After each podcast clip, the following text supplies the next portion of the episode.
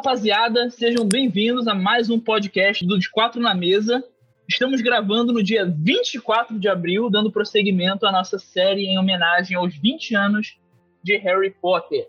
Já lançamos episódios sobre os quatro primeiros e hoje vamos entrar em território mais sombrio, com a Ordem da Fênix e o Enigma do Príncipe.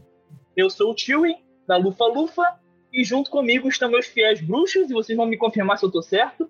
Nixon da Sonserina Caralho, pelas barbas de merda, ele acertou, gente. Mais um episódio de Harry Potter hoje. Buda, da Corvinal. Por incrível que pareça, eu sou da Lufa Lufa. Eu sabia que ele Porra. falava Lufa. Mas tu tem cara de Primeiramente, Corvinal. Tu tem cara de Corvinal. é, primeiramente, eu juro solenemente que não pretendo fazer nada de bom. E aí, pessoal, sejam bem-vindos a mais um episódio. E é isso, vamos lá. E John, da Grifinória. É, lá eu sou da Grifinória. Beleza. Eu não sei, porra. Tu vai me falar. Ah, pelo pé, porra. Sejam bem-vindos a mais um ano em Hogwarts. E é, mais um podcast aí pra vocês. Dessa vez com a terceira parte, né, desse especial de 20 anos do Harry Potter. E é, bora pro episódio. Só uma coisa, gente. Esse, Alô, Romora no episódio. Alô, Romora no episódio. esse é o episódio que. Esse é o mais um ano de, de, de, de aula aqui em Hogwarts, né? Que o mundo tá acabando e mesmo assim a gente vai ter que ir pra escola, infelizmente. É, o Voldemort Tá ainda co- tá no poder, né? Algo que tá Parece- acontecendo um pouquinho na vida real, não sei. É. Mas o mundo tá acabando, a pandemia. gente tá tendo que pôr EAD. Infelizmente, Hogwarts, infelizmente, Hogwarts não tem EAD, todo mundo vai ter que pegar Covid em Hogwarts. É isso. Que horror, mano. Caraca. Faz feitiço de corpo, maluco. Mas. Então, vamos falar sobre os nossos dois novos filmes aqui, né? E começando com a Ordem da Fênix. É, E aí eu já vou mandar, já vou soltar aqui. Me, dizem, me digam um panorama geral aí de vocês sobre a Ordem da Fênix e a gente vai começando a, a conversar aqui, bater um lero. Ordem É, da Fênix. Ordem da Fênix é um- aquele filme mais da psique do Harry. Ele gira em torno do que o Harry tá sentindo. O Harry, né, nesse ano, no quinto ano, e com a volta do Lorde das Trevas, ele se sente um tanto estranho, alheio ao que está acontecendo na escola, alheio ao que está acontecendo no mundo bruxo. E eu acho que é, o filme reflete muito essa mudança, essa, esse- o pensamento mesmo do Harry, esse- esses pensamentos obscuros que ele tem, essas perspectivas que ele tem, que são demasiada negativas. Então, eu acho que o filme, até as técnicas é, que são apresentadas no, no filme, é mais voltada para a psique do Harry. As cores frias, os acontecimentos tensos, então, a Ordem da Fênix, ela trabalha muito como Harry está vendo, está enxergando a realidade após a volta, após a ascensão, novamente, do Lorde das Trevas. E também o, o sucessivo boicote do Ministro da Magia, que tenta, de todas as maneiras, é, parar o Harry Potter, tanto é, na educação dele, quanto na prática dele fazer magia, porque ele, o, o próprio ministro da magia tem medo de ser verdade de que Voldemort tenha voltado. Então, esse filme, apesar dele trabalhar também com essa questão da, de- desse drama, desse ambiente pesado, denso que acontece após a, a volta de Voldemort, ele também tem umas questões um pouco cômicas dentro do filme que eu acho que é para quebrar um pouco esse gelo que ele apresenta durante todo, toda, toda a narrativa do filme.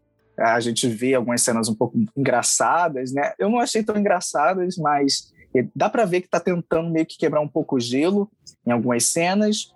Mas basicamente é isso: é a psique do Harry, é o que o Harry está sentindo, é a animosidade do Harry. E como isso é, reflete no mundo bruxo e também dentro da escola. É isso. Aí, rapidinho. É. É, eles chegam a citar quantos anos o Harry tá? Sim, 15. Ele tá com. É, porque o Achei Harry, já tava com o mais Harry 16. acompanha o- os anos do Harry Potter, né? Então, no, no- no caso dos filmes. Então, se é o Mais 10. quinto filme, é 15. É, primeiro ano 11, Ah, tá. segundo filme 12, terceiro filme 13. E o Exceto sexto, no caso, Hermione, 16, né? né? Isso. Tu disse que a Hermione, Ah, no tá. universo, é mais velha que o Harry, né? É um ano mais velho. Ela é de 79 É. e o Harry é de E o 80. Rony é dois, né? Porra, então. Não, o, o Rony é de, de 80 também, que nem o Harry. Só que ele é de 80, março ah, tá. e o Harry é de julho. Nossa, tem o dia do o mês dos caras. É, sobre o filme, cara, é um filme que tem uma qualidade muito melhor que o 4, pelo amor de Deus. E discordam que disso, hein? Geralmente discordam disso. É isso, vocês estão brincando, cara. O, o, o 5 é melhor, o 4, apesar de ele continuar com algumas coisas que eu não. Caraca, tem umas coisas que eu não gosto de Harry Potter. Que é o problema que eles têm em criar o clímax de situações. Cara, tirando o 3, os. O 1, 2, o 4 e o 5 também, eles têm um problema com clímax de perda de, de personagem, morte de personagem, batalha final. É sempre algo, tipo, meio bobinho. Não, não sei bobinho, mas, tipo assim, é, não tem um verdadeiro peso, tá ligado? Me incomoda bastante isso. E é um filme que, tipo assim, é, ele. Eu, eu acho que a partir do quinto filme já começa a ter neve, né? Já começa a ficar uma parada mais. Não quinto, terceiro também. Sei lá, os filmes mais pesados eles têm neve. Não sei se vocês notaram, não sei se é, se é uma parada mais fria, tá ligado? eu, tipo, eu reparo mais de coisa nublada, assim, de chuvoso. Eu vejo É. mais isso em Prisioneiro de Azkaban nesse. No Não, quarto porque, não tipo vejo assim, ó, não. o, o Prisioneiro de Azkaban tem, Tem mais é, tem neve, é mais nublado. O quinto também, o sexto também tem neve, é, o tempo é mais fechado. Então a própria natureza vai, vai condizendo com a situação da trama. Não, é porque isso faz sentido até pelo letreiro, né? Porque o letreiro do Harry Porra, o sempre letre- é o. letreiro, o letreiro começa todo cheio de cor, moleque. Daqui a pouco é só preto e branco, aquela merda. Não, e aí o, o roteiro. O, o roteiro. o letreiro aí do, do 5 e do 6 ele já começa a ficar meio corroído, né? Uhum. E, e o céu fica muito mais escuro, muito mais é, nebuloso, assim. Então é uma coisa. É, tu realmente sente que o- a saga tá, che- tá indo aos finalmente, tá caminhando já Eu não penso no finalmente. Eu não penso no finalmente. Eu penso que ela tá realmente. É, é, como posso falar? Tá realmente a situação ficando grave, tá ligado? Ela tá dando Uhum. peso pra situação. Não sei se é finalmente. Mas, tipo assim, voltando, tem algumas coisas que me incomodam nesse filme e em Harry Potter em si. Tipo assim, a primeira coisa, não lembro se a gente chegou a comentar nos outros dois episódios, é como o Harry Potter parece, tipo, um episódio sem nexo um com o outro. Tipo, o que Como assim? alguns fatos que acontecem no filme anterior não tem peso no filme seguinte, não faz. Pode, pode chamar de referência? É, pode ser sei, eu referência. Acho que não, hein? Porque, tipo assim, tem, ti- tirando alguns feitiços, tirando alguns feitiços, feitiço do patrono e tudo mais, mas parece que algumas coisas eles esquecem. Tipo, vamos lá, vamos na fase do julgamento. É, no quinto filme tem o julgamento do réu e do dementador. Aí no sexto a gente é apresentada a um feitiço que pode ler mente e ao cálice lá do Dumbledore. São duas coisas que podiam ser usadas para comprovar a situação de se teve dementador ou não, que não são usadas. Por isso que eu falo. Mas o Legilimens é uma coisa forçada, né? Eu acho que eles veem muito É. essa questão O- democrática do- da Não, e também justiça, tem o né? lance da E também manipulação, do, né? bruxo, do bruxo. Sim, é, mas, olha só, das mas se memórias. usasse aquele Até um do, do Snape, abordado no 6. mas se fosse usado do Snape, não teria essa questão de manipulação. É, mas aí É não invasivo, é invasivo. Sim, eu sei. Extremamente invasivo. Provavelmente É as leis lei. mágicas proíbem a utilização desse feitiço, desse tipo de magia para julgamentos, porque Mas- eu acho que é uma coisa realmente É, forçada. Eu Mas, acho sei que lá, pode entrar é, com um recurso. prende- Não sei. É, eu Mas acho que o que me incomoda- eu acho que realmente é, limita a liberdade do indivíduo. De dizer a Sim. verdade, dizer os fatos. Mas o que me incomoda nos filmes é, é essa descontinuidade que dá. Parece que de um filme para outro eles esquecem coisas que eles aprenderam. Ou a- eu não sei se como foi a escrita da J.K. Rowling. Não sei, tipo assim, ela pensou tudo e escreveu, ou se ela foi pensando e escrevendo, tá ligado? Como rolam em alguns casos, tipo o caso do, do George Martin. Ele foi É, pensando- eu acho que ela dá muito enfoque em algumas questões, né? E eu acho que ela minimiza outras. Por isso que parece que ela esquece essas questões, mas ainda está inserido dentro do mundo bruxo. Tá eu acho que mas, por tipo, ter muita, muito conteúdo, é, parece que ela meio Se que, ah, perde. eu esqueci aqui, é, se perde e tal, tem muito conteúdo, acho que não Sim, vou sim, é utilizar. muita coisa para Mas eu lembrar, acho eu que- entendo. É, mas eu acho que por ser grande demais, eu acho que ela não tem como abordar todas essas coisas. Mas se assim, você for num site, numa, num fã-clube, ou em algum, algum local onde a J.K. Rowling responda, com certeza vai ter uma resposta específica para isso. De verdade. Eu sei que é foda pedir, tipo, um universo gigante, saber todos os detalhes pra uma pessoa só. Né? Um trabalho com uma pessoa só. Mas tá ligado? Essas, É, cois- essas Tem umas pequenas que coisinhas realmente que é, criam umas precisam ser explicitadas. que é que cria umas implicâncias com algumas partes do filme, tu fala, pô, mas essa, esse, esse roteiro aqui, esse enredo aqui, não existiria se usasse tal coisa que estar em filme anterior, um filme seguinte, tá ligado? Pô, se o bagulho ali provavelmente existe há 20 mil anos, por que não vai ser mostrado ali no filme É, anterior? mas a- aí é a questão do, da situação, né, cara? Porque cada, cada filme é uma situação. Se, se uma coisa É foi isso, apresentada eu, numa é isso situação. que eu tô falando que me incomoda um pouco. É tipo, é coisas muito.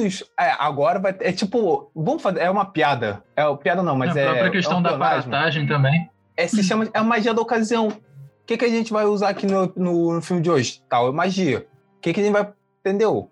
E no, a- Não, na, mas na aula desse ano eles vão aprender tal magia que vai usar na batalha desse ano. Tal magia. Entendeu? É, seria a própria estrutura do, do nosso ensino, é que a gente vai aprendendo as coisas ao aos poucos para ir desenvolvendo a complexidade. Negão, Sendo o Enem, essa coisa o assim, Enem, essa Ele crescente- a matéria de três anos. Não só do último. Não, tudo ano, né, bem, mas porra? então, o Enem é no terceiro ano, só quem é do terceiro ano pode fazer. Aí, aí você aprende coisas do primeiro, no segundo e Tanto no terceiro tu- para aplicar tudo no Enem. Tem até a parte que ele. Que a, na hora, cresce. Vocês não entenderam. Eu tô falando, tipo assim, na, na aula 1 e na aula 2, no ano 1 e no ano 2, eles aprendem tais matérias que eles vão usar nas batalhas do ano 1 e do ano 2. Não, mas então, é, tem até esse negócio que envolve é, causalidade e consequência. Justamente por eles aprenderem, é que eles conseguem aplicar. Tudo Ah, bem, pode ser uma que, facilitação assim, do roteiro, pode é, ser uma coisa que realmente incomoda, mas assim, uma coisa não tem tanto a ver com a outra nesse sentido, entendeu? Pô, tipo assim, ó, o terceiro. O terceiro é claríssimo nisso. Um- questão de aprenderem sobre o, o, o lobisomens. Tá ligado? Lobisomem, é troca-pele, essas porra toda. Troca-pele não, é. é Mas aí tu, tem, tu entra também em outro terreno. O Snape podia estar dando aquela matéria porque o Lupin entrou no colégio naquele ano, pô. É, exatamente. Exatamente, Seria até um indireto. próprio background do- dos próprios Entendido isso, professores, a do Dumbledore, para ensinar do- os alunos. A aula do Snape naquele dia sobre lobisomens foi uma indireta mesmo. Olha, eu vou ensinar para vocês lobisomens, vocês, assim, uma matéria que está bem à frente do que vocês estão vendo, mas vamos lá, vamos lá aprender sobre lobisomens. Então, por isso que a Hermione ela associou. Calma aí. O Snape ele deu essa aula de lobisomens, mas está no- acontecendo alguma coisa. Aí então ela associa ao Lupin posteriormente, né? Sim. É, e é um misto de coisas também, né? Que o, o Snape Eu- ele tá ali tanto quanto alguém que sofreu bullying, alguém que tá querendo defender os alunos e um debochado. É. É, eu sinto, eu sinto mais isso que o Nixon falou nos dois primeiros filmes. No Pedra Filosofal e na Câmara Secreta. Porque realmente. filosofal, o final é horrível. Eu tenho um problema com esse final, cara. Não, tô É falando desse simples. negócio de. Calma, cara, eu tô falando desse negócio de apresentar um conceito que vai ser usado Ah, depois, convenientemente. O primeiro e o segundo tem muito isso. O terceiro eu já não acho tanto, porque, como a gente falou do lobisomem, e o patrono é justamente porque o Harry estava sendo perseguido pelos dementadores, então acho que é mais natural. O quarto, eu acho que já tem o, todo o contexto do torneio tribruxo ali, que estimula algumas sabedorias a mais, além do fato do disfarce do professor Moody lá, que ele ensina as três maldições. E, cara, no 5 já não vejo mais isso, porque o 5, ele. Eu acho que a partir do 5, as aulas têm muito aula. menos. Não, é, não as aulas aula, têm acabou muito as aulas. menos importância. Porque, assim, no sexto tem bastante aula, tem bastante cena de aula. Só que eles focam mais na questão da poção. Mas, voltando pro 5, o 5 ele tem pouquíssima aula, porque o 5 ele já começa a focar no âmbito político de Harry Potter, que é uma coisa que a gente viu muito pouco nos outros filmes É verdade. né? E que é uma coisa que vai ser muito importante para esses últimos filmes. A influência de tais personagens em tais hierarquias, né? Porque mais para frente, quando o Harry estiver procurando os Horcruxes, tu vê que ele vai passar por vários locais ali que já eram para ser apresentados em outros filmes. E eles realmente apresentam. O, o Ministério da Magia aqui, porra, nos outros filmes ele era só citado, era só um, um- órgão misterioso ali que não, a gente não sabia exatamente como era organizado. E aqui a gente tem toda uma cena de introdução do Ministério da Magia, que o pai do Rony leva o Harry para lá, justamente por causa dessa, dessa audiência. Eu acho interessante também o, você fazer um paralelo, por exemplo, com o ministro do Prisioneiro de Azkaban e o ministro aqui, né? Porque no- o Prisioneiro de Fudge Azkaban... É, Muda Fudge. completamente. Porque no Prisioneiro de Azkaban, tu vê que o Harry usa um feitiço com a tia dele lá pra inflar ela e coisa e tal. E o Fudge fica, não, pô, tu- ninguém aqui vai pra Azkaban por fazer a tia Todo virar um balão. erra. É, É e verdade. aí, erra. e aí aqui, e aí aqui tu vê, porra, o cara manda um, é, berrante que fala, né? Uhum. Que- Não, é. Ah, esqueci o nome da carta. Não é, É, berrante, não. Não é berrante, berrante é o bagulhinho É, do, é berrador, berrador, eu acho. Isso. Se eu não me engano. alguma coisa assim. E falam que ele tava expulso de Hogwarts, organiza toda uma audiência, o caralho a quatro, por quê? Essa paranoia que ele teve Berrador, é isso mesmo. é, acabou fazendo com que ele to- tornasse uma questão simples e que, inclusive, era necessária, porque mais do que o do Prisioneiro de Azkaban, a magia que o Harry pratica no 5, ela é necessária. Porque no outro ele é, um- é uma coisa passional. Aqui não, ele estava tentando proteger o primo dele. E, e, e mesmo assim, Foi uma ele- reação mesmo. ele, faz isso uma das séries. isso. Porque o Harry, ele tá ali junto com o Dumbledore defendendo a ideia de, porra, o Voldemort voltou. E ele não quer acreditar nisso, ele tem essa, essa paranoia, porque pra- depois de um grande tempo, assim, entre aspas, de paz, aceitar a ideia de que o maior mestre do. do O maior bruxo, né? É, O maior- maligno mesmo. o maior bruxo das maligno. trevas. O bruxo das trevas voltou e tá reunindo, né? Tá, tá, tá, tá formando a armada dele de novo. E no, no caso, Dumbledore e o pessoal da Ordem da Fênix está tentando formar os seus, né?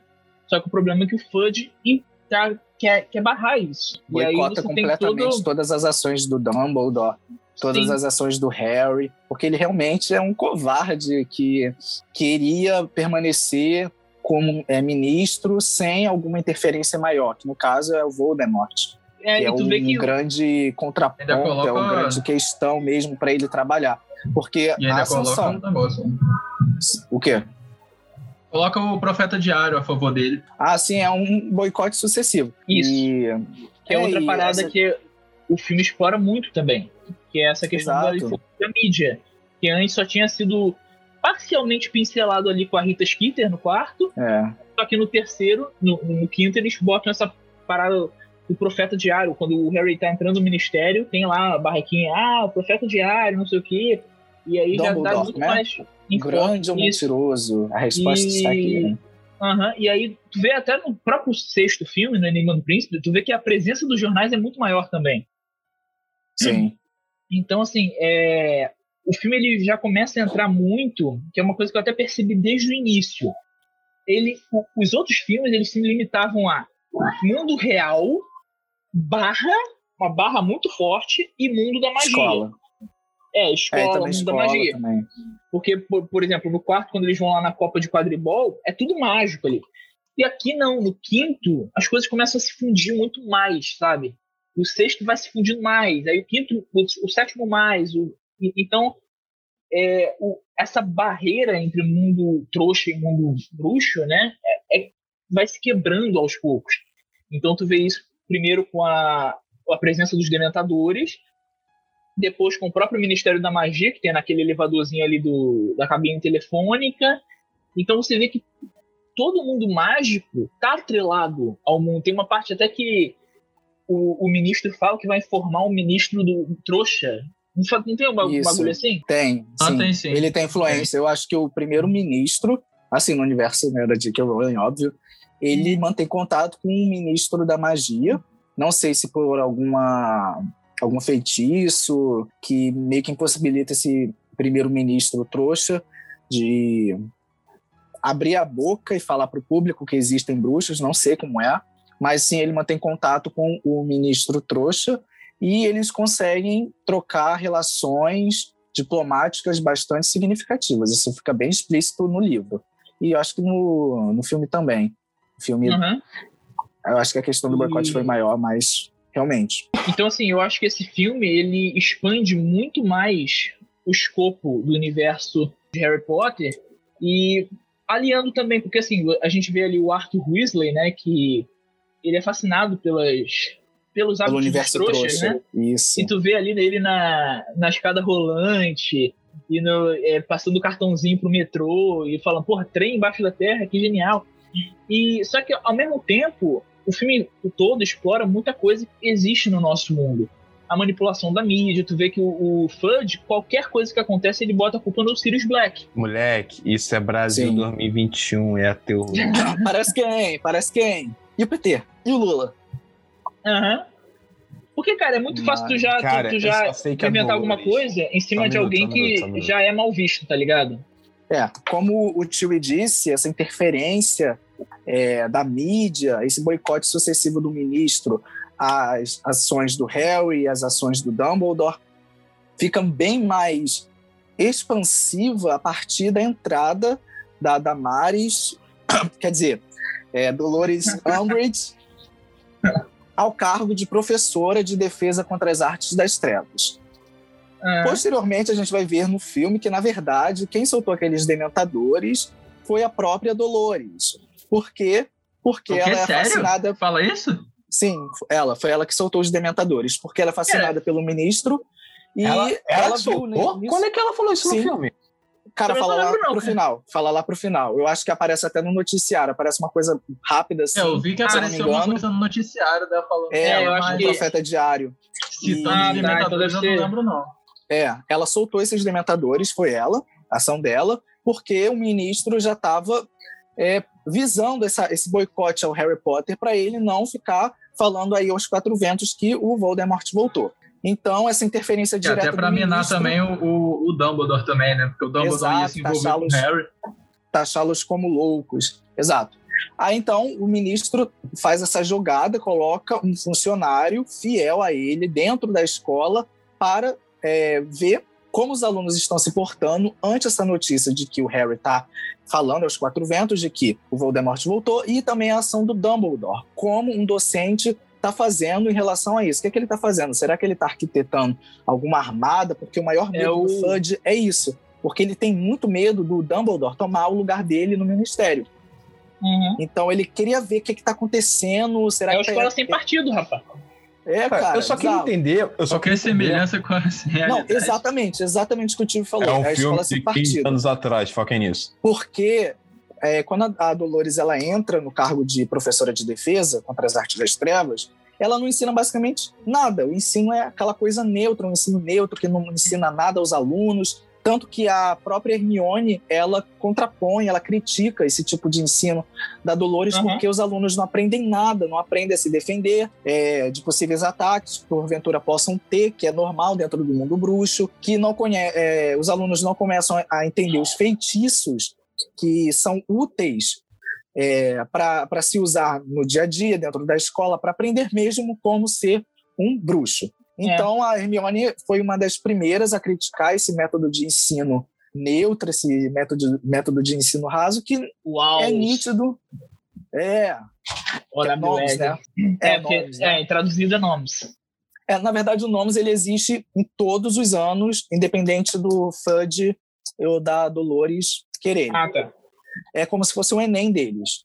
É só que ela manipula Mas o conteúdo, no caso, né? É, exato. Os alunos não aprendem nada porque eles têm medo dos alunos aprenderem essas coisas e usarem contra o próprio ministro da magia. Para você ver como é que ele fica é, neurótico Pirado. com essa questão do, do- da volta do Lord Voldemort. Então, Cara. o Harry, que já estava naquele sentimento de raiva, de pesar, de, de drama, ele utiliza Cedrico, essa né? raiva. Exato, por causa da morte do Cedric, ele utiliza essa raiva e utiliza também a revolta justa da Hermione para formar uma, uma, um grupo Armada. de armada, isso exatamente, uma armada, que ensine os alunos a se defenderem de possíveis ataques de dementadores, de comensais da morte e também do próprio Lorde das Trevas, né? E vira uma espécie de distopia dentro do, do- colégio, né? É, Esse filme é basicamente uma distopia dentro do, do Hogwarts. Exato, tem porque... a, a ditadora e uma resistência se formando é, Exato. na obscuridade, no caso. Gente, O exército revolucionário. Coisa? É... Pô, que relevância é essa que Hogwarts tem no mundo da magia? Porque, tipo, o, pô, o cara é ministro da magia. O cara é diretor de Hogwarts. É tão importante assim que pode chegar ao cargo de querer o, o cargo de ministro da magia, que ele pode derrubar É, a magia? então, porque o terminar Fudge, ele tem tanto... Ah, tá, pode falar, pode Só que é falar. nossa, assim, Hogwarts não é a única escola do mundo da magia. Ou o Mas ministro o- da magia. Só, só pra O ministro noção. da magia é britânico, cara. Ah, é só o britânico. Sim. Pra mim era central. Tanto que no, no, no Animais Fantásticos você tem a visão das, dos Estados Unidos. E você tem o cara que controla ali também. Que é, eu acho que. Eu não sei se eles chamam de presidente ou se eles chamam de ministro também. Ah, É, eu não lembro. Eu não Pra lembro. mim era Sinceramente, eu não central. lembro. pra mim era tipo central. Ele é o principal do mundo inteiro. É ele. Porque, Não, assim, não, não. O Voldemort não vai atacar só os, os bruxos de, de longe, né? O resto vai ficar de boa. Aê, valeu, gente. Estamos tranquilo aqui bebendo e Não, não. O, o Voldemort, ele espantou toda a Europa. Desde É, que ele vai a na Romênia, disso também. até os países do leste europeu. Que mantém né, Isso fica a, bem- a bem alegoria nítido. Hitler, né? É, isso fica bem nítido no, no Relíquias da Morte. Que ele vai encontrar um, veterano, um, é, um mestre mesmo, é, que cria varinhas, que eu esqueci o nome dele, Gregorovitch. Gregorovitch, se eu não me engano, ele é da Hungria ou da Bulgária, uma coisa assim. É um país do, ele é de algum país do leste europeu. E a fama do, do Voldemort já é conhecida por aqueles territórios. Então, é, a fama do Voldemort, ela extrapola a fama do próprio... Caraca, qual era o inimigo do Dumbledore? Esqueci agora. É, Grindelwald. Grindelwald. Que o Grindelwald, ele ficou... Eu acho que ele ficou mais limitado ao país em que ele, ele, que ele morava, né? Que é a Bulgária, se eu não me engano.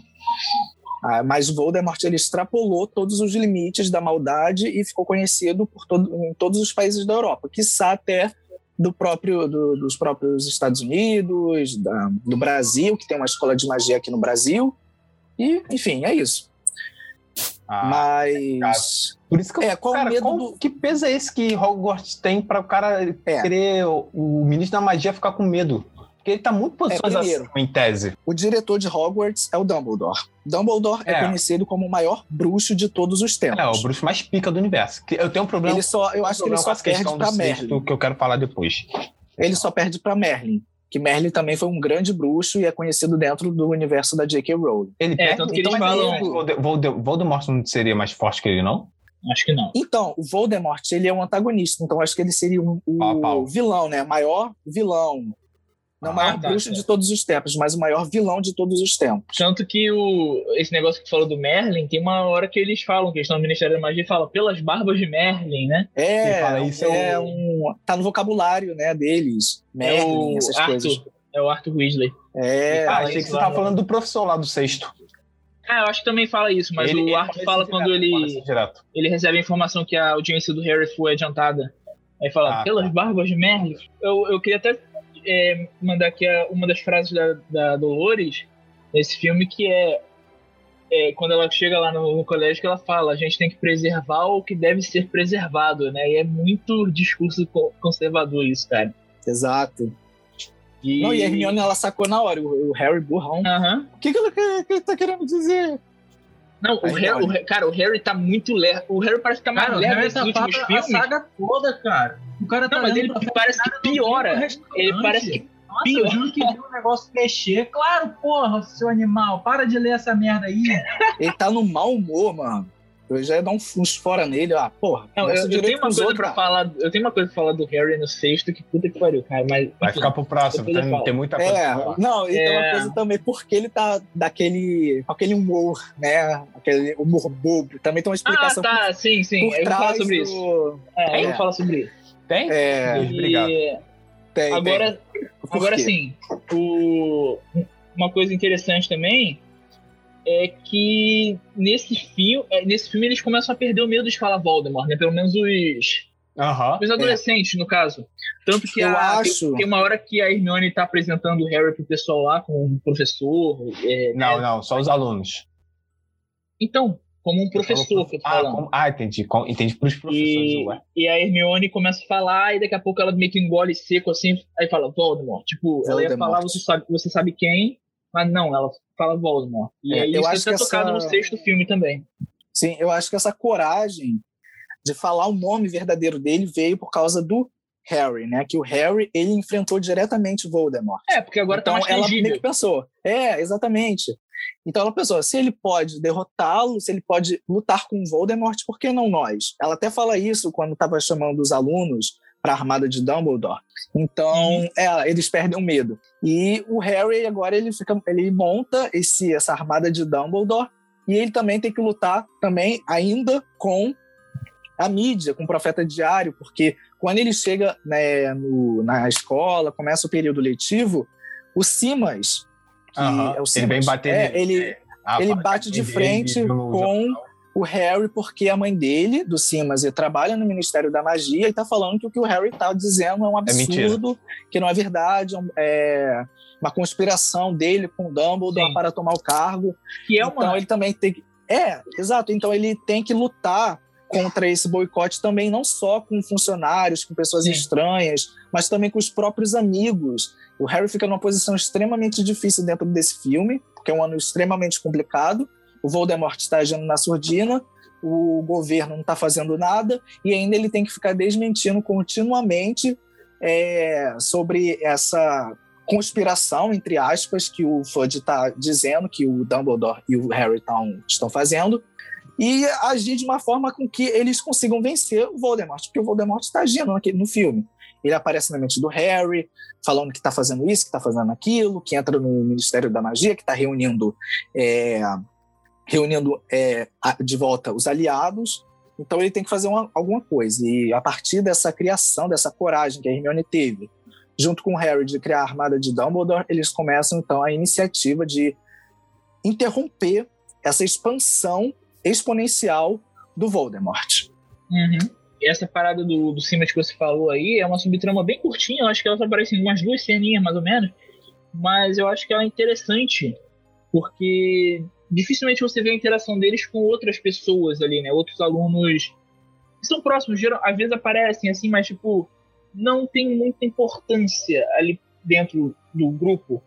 Mas esse conflito, eu lembro que desde quando eu vi quando eu era criança, eu tinha achado até impactante. Eu poderia até não estar entendendo muito bem, mas assim, eu achei impactante porque pela primeira vez eu vejo alguém da Grifinória enfrentando real o, o, o Harry, assim, como um- uma espécie até de inimigo mesmo. É, Exato, né? Ele perde aquele brilho que ele Uhum. trouxe É. ao entrar na escola. Ah, ele é o Harry Potter. isso. Ele, ele, derro- ele enfrentou o Voldemort e sobreviveu, uma coisa assim, né? Porque antes a gente só tinha o, o Malfoy mesmo, cara. O pessoal da Sonserina. E, e aqui não, a gente tem o pessoal da Grifinória mesmo. Você vê até que o. É, é Dino, né? O. Que fica com a Gina Mas depois. você falou. Ah, o Dino, O- Dino, Dino, É, Dino e Simas.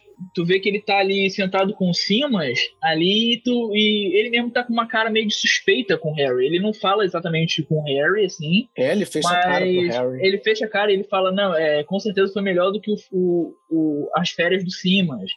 Né? E parece que ele tá botando uma certa culpa no Harry também, que ele não tem certeza se o que o Harry tá falando é verdade. Então o Harry ele tem essa pressão toda e ainda ele tem essas visões, né? Que o Voldemort meio que é, Entra na mente dele. É.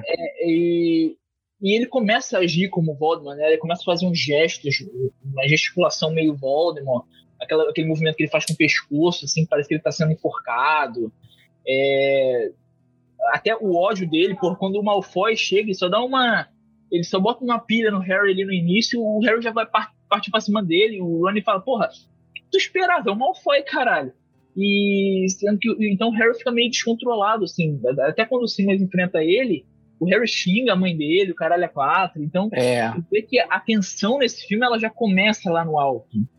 tá exato, exato, Então, exato, o- Você já vê que o Harry tá, tipo, quebradaço mesmo pelo que aconteceu. exato. Mas. Não, e eu acho que isso se, é, como é que eu posso falar? Isso se confirma porque o Voldemort ele tá tomando a mente do Harry. Então ele aflora no Harry sentimentos muito negativos, sentimento de, querer brigar, aquele sentimento de raiva, de ódio profundo que é típico do Voldemort. O Voldemort ele não sente outro sentimento a não ser raiva. Isso ficou bem explícito. E nessa, nessa coisa que eu falei de expandir o universo, a gente. Primeiro a gente tinha muita situação no Ministério, né? E aí a gente. O Ministério é mostrado pra gente nesse filme. E tem Azkaban também. Azkaban pela primeira vez das caras nesse filme que eu achei muito foda. A cena que mostra a- a- as paredes de Azkaban explodindo, né? E a, a Bellatrix vendo lá e. Tá indo. E, e não tem dementador pra pegar. Aí, é muito fácil fugir de Azkaban, cara, não é possível.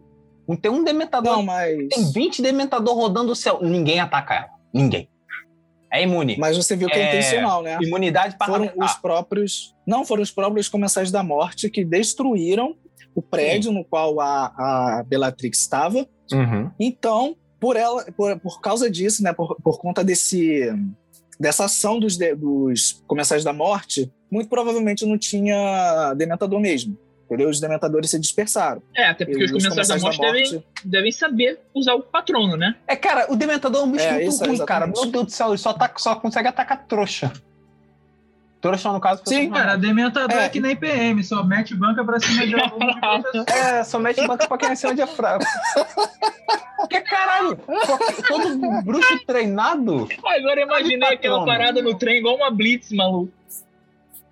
Exatamente isso. O Harry tava com uma pontinha e por isso que foi sugado. Crítica social, excelente. É, mas vocês sabem que o dementador ele, ele nasce a partir de sentimentos depressivos. Eu acho que eu falei no episódio do Prisioneiro de Azkaban.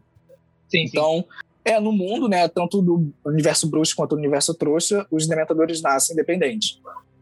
Eles Ah, nascem desses sentimentos Porra, os caras, o pessoal lá do, do, do- do Ministério da Magia já viu que Dementador é um bicho muito ruim de se trabalhar. Né? Os caras não são eficientes. Tem que ser demitido. Pior logo. que são, cara, pior que são. É Qual é o preço? Qual o preço que eles estão pagando para eles? A vida das pessoas, a felicidade das pessoas, que é o que É, alimenta que o dementador. eu acho que o problema Mas, dele. porra, eles não o resolvem problema ali- o problema. Calma, caralho. O problema ali, eu acho que é porque eles libertaram muita gente ao mesmo tempo. E porque o, o, o Voldemort. Porque tu vê no Prisioneiro de Azkaban, o Voldemort nem existia ainda. O Rabicho nem tava querendo ressuscitar o Voldemort ainda. Ele ainda tava como ratinho com o Rony. E o, o Lucius quase não fazia também nada. Ele ficava. é, Então, assim, no quinto, do, do terceiro pro quinto, os Comensais da Morte já expandiram pra cacete o que aparentemente eles acabaram de se formar no quarto, por isso que eles atacam lá a Copa de Quadribol. E, e aí eles libertam mais comensais da morte. Então você tem uma porrada de comensal da morte já, libertando uma porrada de comensal da morte que estava em Azkaban, incluindo a Bellatrix. Então, eu acho que nesse sentido, eu acho que não tem nem inventador que consiga dar conta do recado, cara. Porque, porra, uma coisa é o Sirius escapar de Azkaban. Outra coisa é uma porrada de gente libertar outra porrada de gente. Eh, Se, se os Dementadores tiverem uma equipe da SWAT, seria interessante. Agora, não se Dementador eles não conseguiu capturar os Sirius. Imagina 5, 6 começares na morte. Um monte de dementador foi pra cima do Harry, que é um moleque. Tudo bem que é o ó, protagonista no Jutsu. É, lá, tem o mas- poder de têm. É o protagonista. Chosen One. É o Chosen One.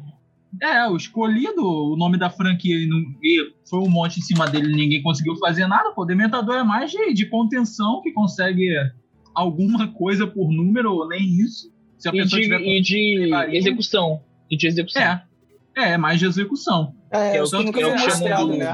Os comensais da morte, eles ficam aparatando, sai voando, É. não sei o que, não sei o que lá. É o que chamam de é, nunca foi- Dementador. É algo que nunca foi mostrado no filme, mas todo mundo bruxo tem um profundo medo, um profundo receio dos dementadores, porque no próprio ministério, na lei do que rege os bruxos, tem como é, lei lá estabelecida como que ah, um, um acusado ele pode sofrer o beijo do dementador, né? Ele pode ser beijado por um dementador. O dementador vai sugar a sua alma. Então é basicamente a morte, né? Tá sentenciando a morte. Uhum.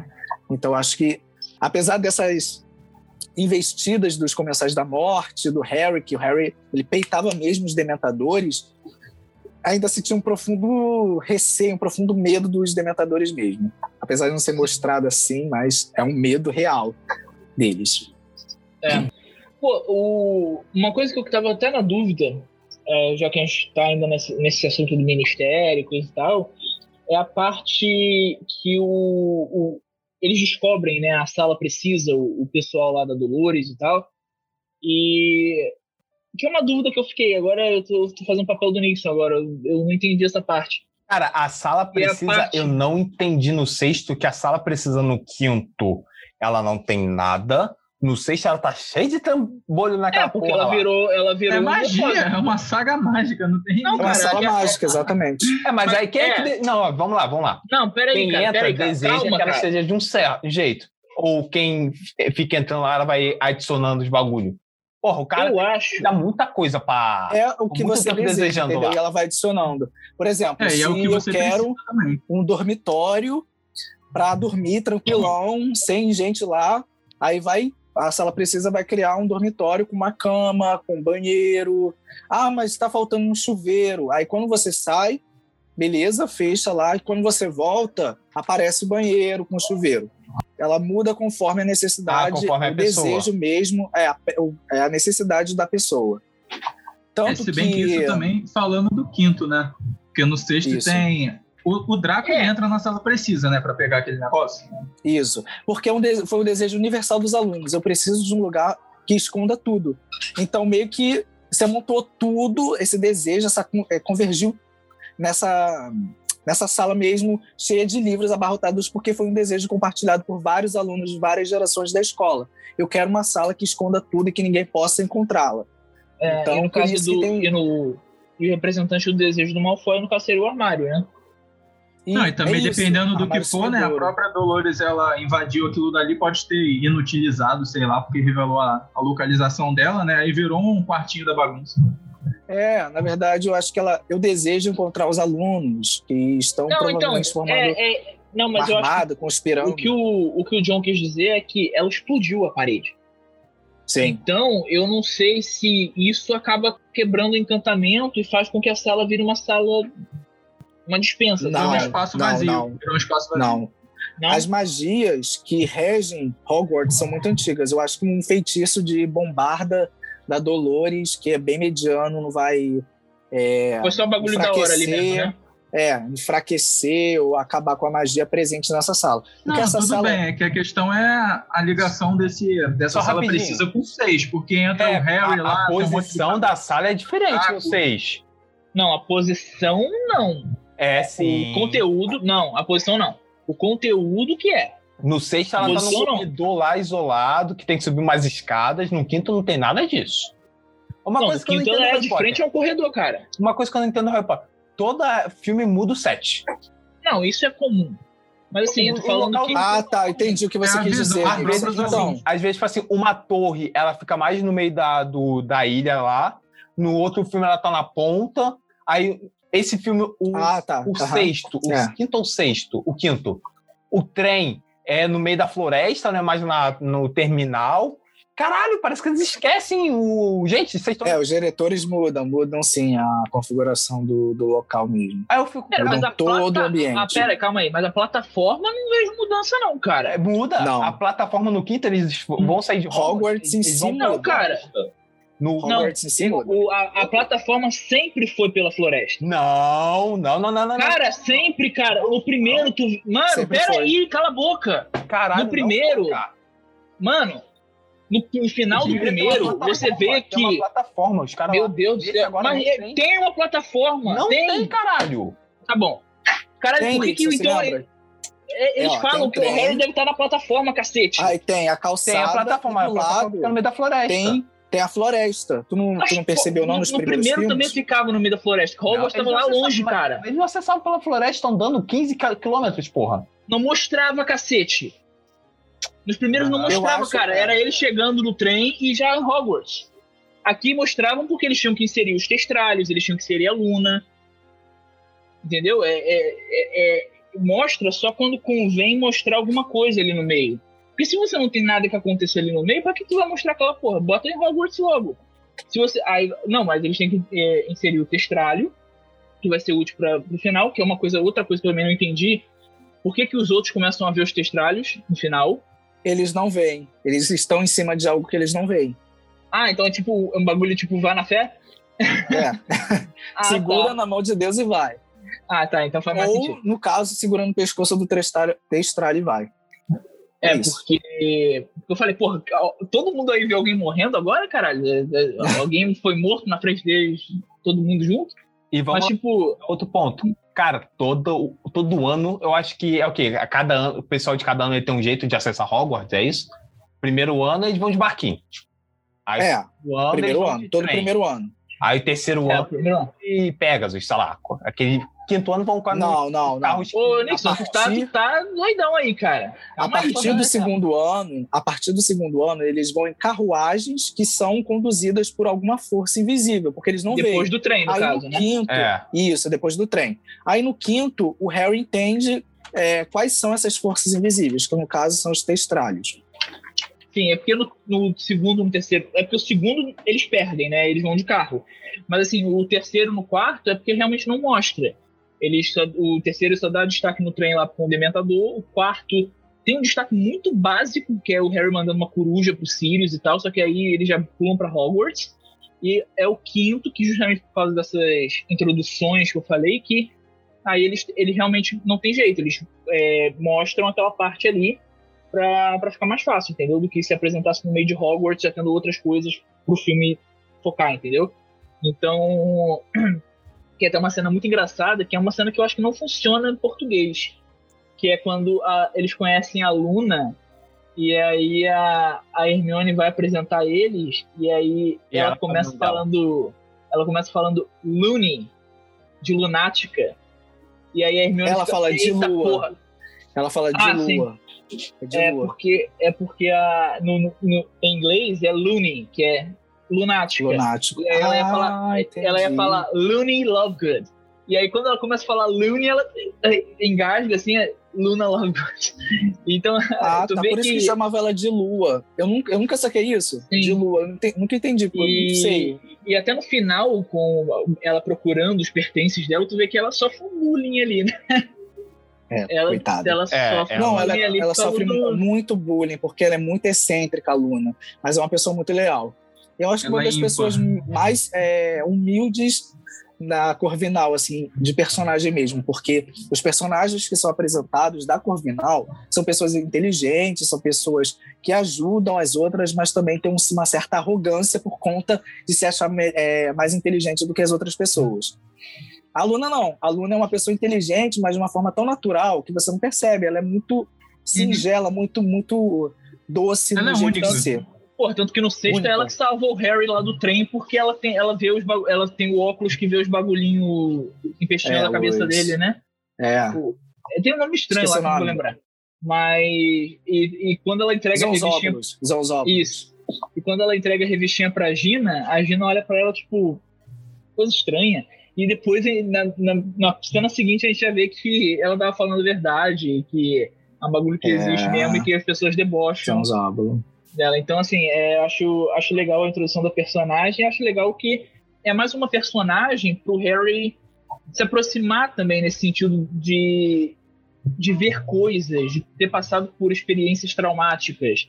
Exato. É, e você vê que a, a Luna, diferente do Harry, que o Harry fica sempre quebrado por causa disso, a Luna ela tem uma forma diferente de lidar né, com isso. Ela é uma ela, ela tem uma forma um pouco mais eu não diria re- relax, mas tipo ela tem uma forma mais sei lá feliz talvez de lidar com isso. Ela, ela reconhece a natureza É um outro é, ponto de mórbida vista.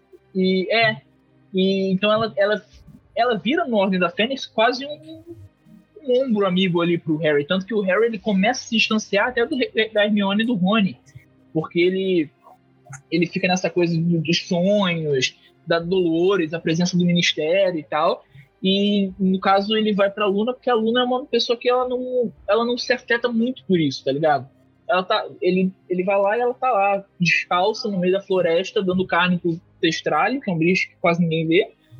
E eles conversam ali e tal, trocam uma ideia.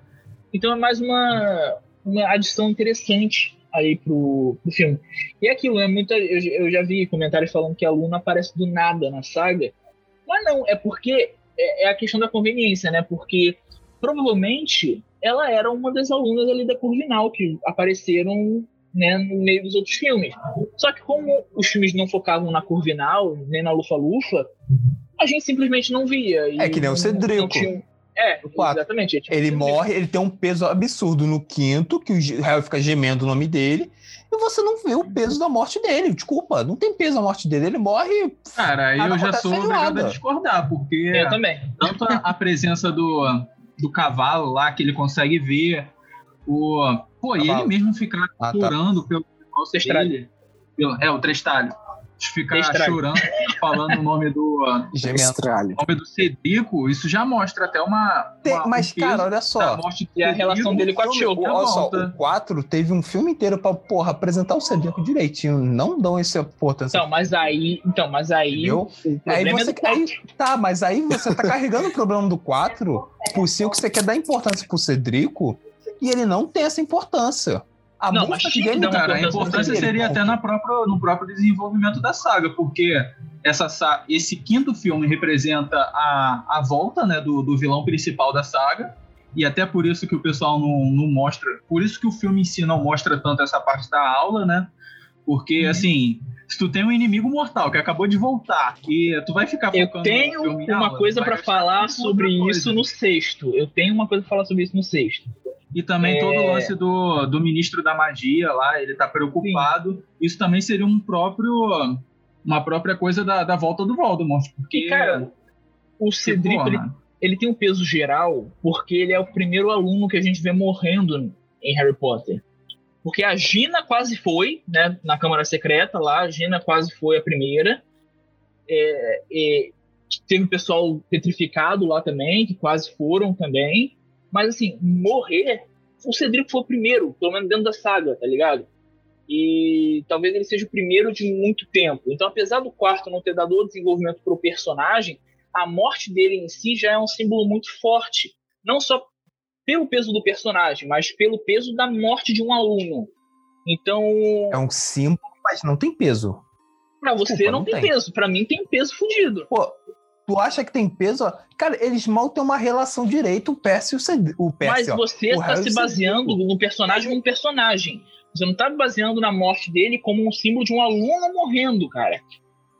Pô, mas, porra, pro cara tá, caralho, Cedrico, Cedrico. Os outros não estão, e os, e os outros foram alunos junto com Cara, ele. mas Eu é acho. porque a ele Hermione não tá, cara a Hermione morrendo não tá mal por ele ter morrido. Ele viu, a não tá mal por ele ter morrido, Exato, a morte. tá ligado? A morte Ele de- viu a morte, e é- uma maldição. E pior de tudo, e pior Caraca, de tudo, foi uma morte. Calma.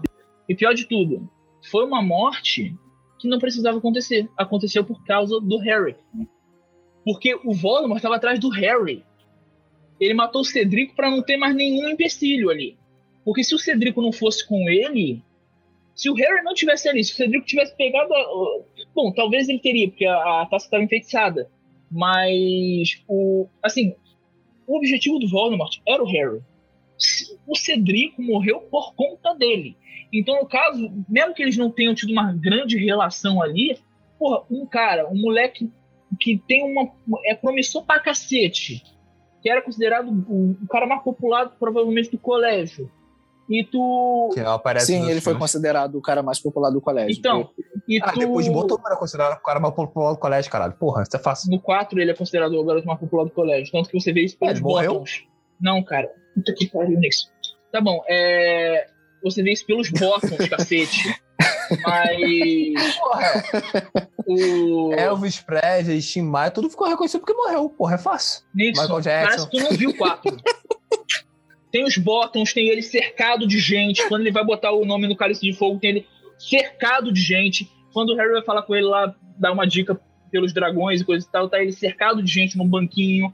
Ele tá sempre cercado de gente. Ele é claramente o garoto mais popular, pelo menos daquele círculo. E a morte dele, até por ser por, pelo Harry sentir essa culpa também, e por ser o maior inimigo do Harry, é, ter matado ele, se bem que não foi o Voldemort em si, mas tipo. É, bicha. é, então assim. Foi, cara, não foi o Voldemort, mas foi a varinha do Voldemort, né? É, então. Então, assim, e, e, de novo, essa questão de ser a primeira morte de um aluno em muito tempo. Isso tem um peso muito grande. Então, tanto que no final do, do 4, o Dumbledore, ele pela primeira vez alerta sobre o Voldemort, sem querer saber das consequências, porque rolou a morte do Cedrico. Então ele faz aquela homenagem ali e fala: ele foi morto pelo Lord Voldemort. Ele não pouco palavras. E e aqui no quinto, a gente tem isso desde o início. A gente tem a casa do- na casa dos tios dele, ele sonhando com o Cedrico. A relação dele com a Cho é baseada na questão do Cedrico. O, o, a, a, a questão dele até com o, a própria Ordem da Fênix mesmo, essa motivação que ele tem de unir, se, se unir à Ordem da Fênix, o Cedric é quase meio que um, uma gota d'água pra ele. É, se é, então, o patrono, né? Então, então assim, eu, eu acho que ele tem uma, a importância dos cinco, é claro que é muito maior do que do quatro. Porque do quatro a gente vê ele como um personagem normal, que tá ali, ele é mais um, um concorrente, mas só. Só que ele ganha mais peso realmente na história, justamente pela morte dele e a morte dele vai resultar em vários arcos, ou subarcos, mini-arcos, dentro do 5. Então, tem até aquela lição de moral que a Hermione dá no, no Harry e no Rony, né? Quando o Harry fica todo pimpão lá, falando, ah, eu beijei a tio, beijei a tio e tal.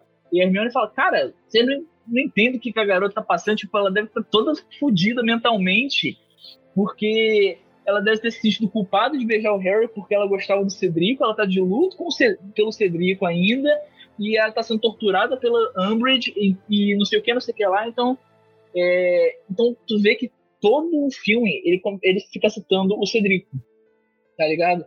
Então, a morte do Cedrico é muito impactante, porque nessa primeira metade de Harry Potter, dos quatro primeiros filmes, não é muito comum a morte.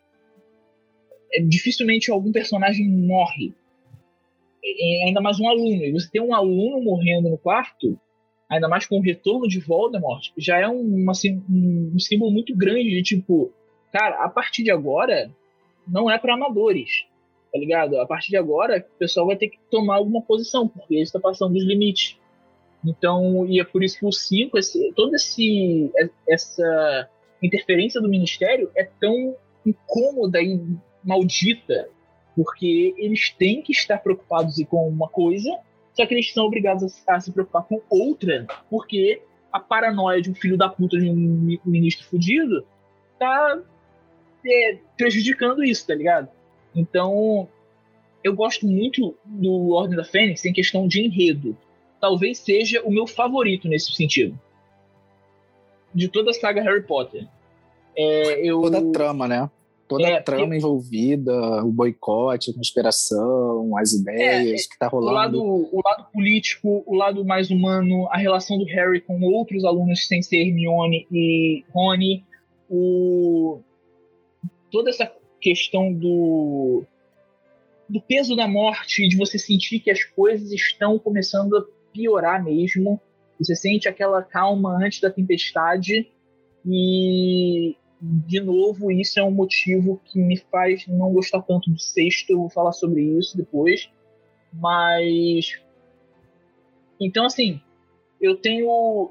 Eu gosto muito desse filme como trama. Eu só acho que. E eu, agora eu vou concordar com o Nixon. Eu acho que o final desse filme é muito atropelado.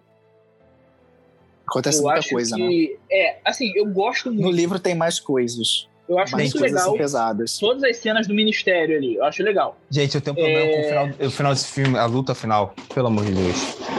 Eu vou falar depois. Sério? Você não gostou da luta final? Olha só, vamos lá, vamos lá, gente. Dumbledore. Bruxos continuam sendo humanos. Logo, eles podem meter um socão na cara. Ele não impede. Isso, pelo amor de Deus, né? Tu, cara, mas você vai ter que comparar a potência cara, de um soco na cara do Meu irmão, um soco na cara no cauteia. Cruciatus. Um soco na cara. Então usa Cruciatus, porra. Mas Aí, às vezes ele usa. usa. Gente, sabe o que, parece? Com todo respeito, parece esgrima. Mãozinha Cara, pra trás, o... mãozinha pra frente. Tutu, tutu, tutu, tutu, ah, os feitiços lá, o Bombarda, Reducto, o. Como é que é aquele não, que a Gina não, só, bota e explode a cor toda? Reducto, reducto. Calma, é, muito burra, cara. muito burra. aquele do, do reduto. As cara, crianças, quando estão. É porque o reduto ele é para reduzir, né? Mas ela vai reduzir o quê? Ela vai reduzir os átomos. Eu acho que causa uma explosão, assim, atômica mesmo, por isso que causa Leva aquela. Olha, não, vamos lá. Tipo assim, as crianças, quando estão lá no bagulho da profecia, elas mandaram bem com os feitiços. Foi uma luta maneira de uma varinha. Essa não é a parte que eu tô criticando parte que eu critico é naquele portal doidão lá, que eu nem sei que porra é aquela. Que maluquice doida. O único que dá um socão decente é o Sirius. O resto tá colado, negão. Tá sendo... Cara, olha só. Os caras estão sendo enforcados. Estão com. Nem mata-leão tão. Com uma varinha, ameaçado com uma varinha. Uma varinha nem ponta tem, tá? Só pra avisar vocês. Meu irmão, dá um socão, nocauteia e usa a varinha de novo. O que acontece? Meu Deus do céu, que medo é esse, gente? Mas nesse tempo, nesse ínterim, você pode ser morto, né? Porque eles podem mandar uma vada quedavra. Eles são comensais Deus. da morte. Eles não têm, Nocautear- eles não têm honra, escrúpulos. Se você É, nocautear contar uma pessoa, ela não consegue usar a varinha, tá? Só avisar. Mas É, ela mas tava só- com a varinha no pescoço, porra. Não, só, uma pessoa só. tava segurando Ué, cara, a tem um soco outra- atrás. Olha só, olha só, Uma pessoa tava segurando a outra pelo pescoço. Cara, o Nixon, ele é Mas- muito Cinema Sins, cara. Puta que Não, pariu. não, não é isso não. Eles têm de mãos. nerd. Eles podem Tá bom, socar. Aí fica Cara, aquela fosse- briguinha de varinha toda hora. Tá Eu até colado. concordaria, eu até concordaria se fosse um comensal e um, e um aluno, né? Mas tinha um comensal segurando um aluno por trás e outros comensais ao lado. Então, assim, se ele fizesse algum movimento, esse cara que não tava, que tava segurando ele pelo pescoço poderia até não machucá-lo, mas os outros Sem poderiam. contar que o Voldemort tava meio que, né, sabendo de tudo ali, porque ele, ele, ele nessa luta toda, ele meio que é uma, pres, ele é- é uma presença quase metafísica ali, porque ele tá É, sacando ele podia tá aparecer a qualquer momento também. É, ele é, ele é Assim como ele faz depois. Intangível. É uma Então, ameaça É, frequente. E na real, os comensais eles são assim. O que você vê no sexto filme, eles quebrando a porra toda, a ponte, o caralho a quatro. Então, assim, não é questão só de ficar no negócio, não é só dar um nocaute. Mano, se alguém levantar a porra de um braço ali, eles podem virar fumacinha do Lost e, e- matar o pessoal, cara. Então não é simples assim. O, o- os comensais não é um professorzinho de meia tigela que acaba ficando filho da puta. Não é uma Dolores da vida.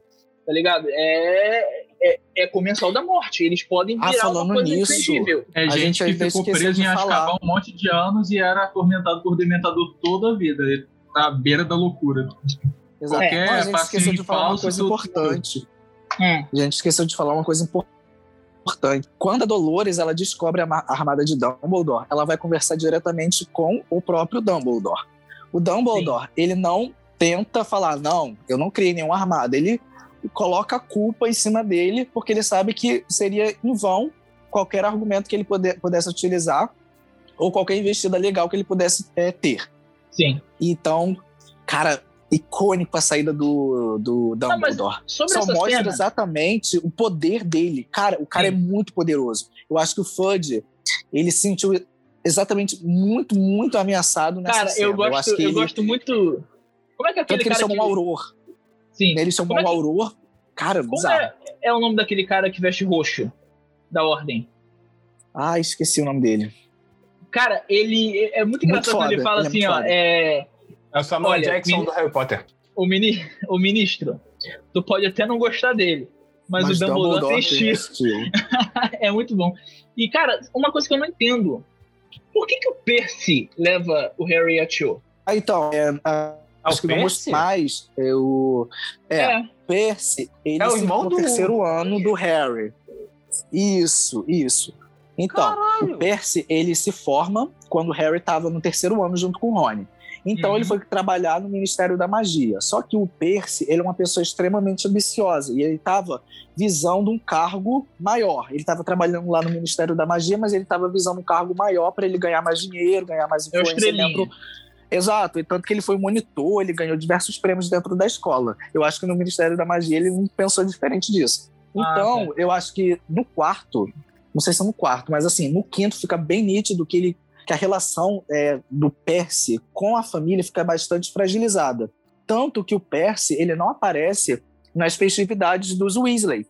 Ele se Sim, mantém sim. isolado Cara, nem, E também ele não conversa com o próprio- tá com o próprio pai. Ele mantém distância do, do pai. Eu acho que até no, no livro, o Percy, ele surge na frente, assim, ele estava querendo pegar um elevador, mas o Arthur já estava no, no elevador. Quando ele vê o pai, ele se distancia, ele sai de cena, ele não quer conversar com o pai. Então a, a relação do Percy com os irmãos e com o pai, com a família inteira, se torna bastante fragilizada por conta da ambição dele em ter um cargo maior dentro do ministério. E, E a fama da família Weasley também, né? Não... É, ele Já é ele como carregou, segunda mão. Exato.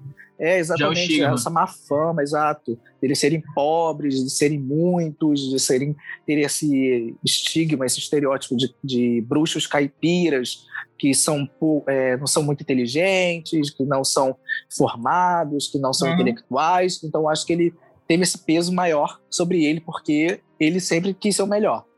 É e dentro do ministério, é, exatamente. Dentro do ministério, ele visou um cargo de bastante destaque. Então, uhum. no, no, quinto filme, ele rompe relações com a família e trabalha diretamente, só, só tem olhos para o, o ministro da magia, o Fudge.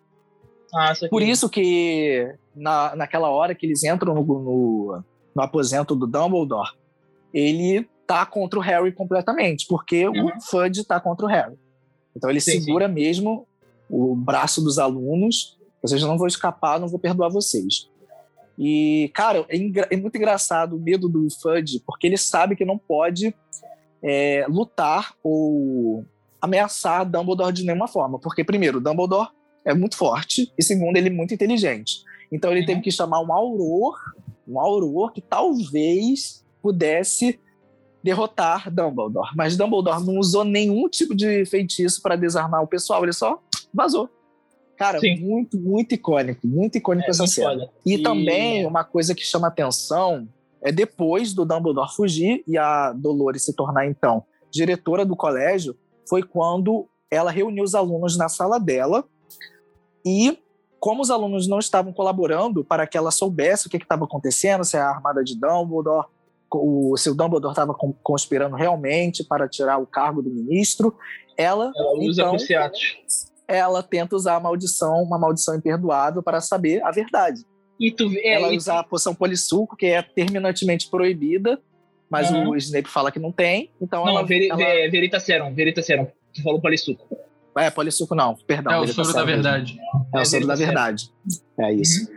E ela fala assim: o que o Fudge não vê, o Fudge não sente. O ministro, não sei se ela fala ministro ou Fudge, mas ela fala uma coisa parecida e ela ia realmente usar uma, uma maldição imperdoável, porque ela visou tanto essa questão do eu tenho que me comprometer com o que o Fudge, o ministro, deseja, que ela passou por cima de todos os limites cabíveis para que se conseguir obter uma verdade, conseguir obter o que ela quer descobrir e vai usar uma coisa que é contra a lei, enfim, só para é, saber. Ela chega até um diálogo pra... desse com a com a Minerva, né? Quando, que tem até aquela cena da escada que fica uma uhum. querendo ficar maior do que a outra, que é muito engraçado, mas também é muito sério, que ela até fala, ué, você não vai ser fiel ao ministro, é de, não vai ela ser usa, fiel ela usa deslealdade. Ela usa deslealdade. É, é deslealdade. Então é, é uma coisa que, que, realmente é muito, muito forte nela. Realmente é muito forte esse e, lado político nela, que ela busca até a, a, tortura e qualquer semelhança aí de novo né, com a realidade. Por isso que eu quero. É mera coincidência. Por isso, por isso que eu quero ver essa atriz como a nova rainha Elizabeth em The Crown. Porque ela. Porra, ela manda ela muito bem, ser? cara. Vai. Cara, a, vendo, a Imelda Staunton que, cara, ela é não muito sei foda. Nem qual episódio eu tô vendo, mas ela, tô vendo, muito bom. Ela tem essa coisa irritante, a voz dela é irritante, e até essa É até aquilo que a gente comentou agora há pouco sobre o sobre o farol. Ela é tão boa, mas tão boa que a gente acha ela extremamente ruim. Cara, é, porque, tipo, cara, eu, eu tenho mais, muito mais óbvio dela que ela fosse Voldemort, pisoteada pelos centauros ali naquela hora, que pelo amor de Deus, Pior, cara, cara é, ela fez o papel tão bem, assim, que parece que ela deu uma entrevista, falou que o pessoal tava chamando ela de megera, uma coisa assim, na rua.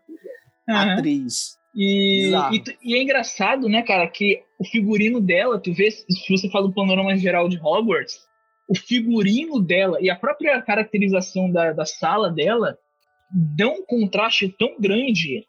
E pior que é uma coisa Tudo rosa, que, que você julgaria fofo, entre aspas, só que, caralho, é ela o é completo má, oposto do que ela, do que ela é.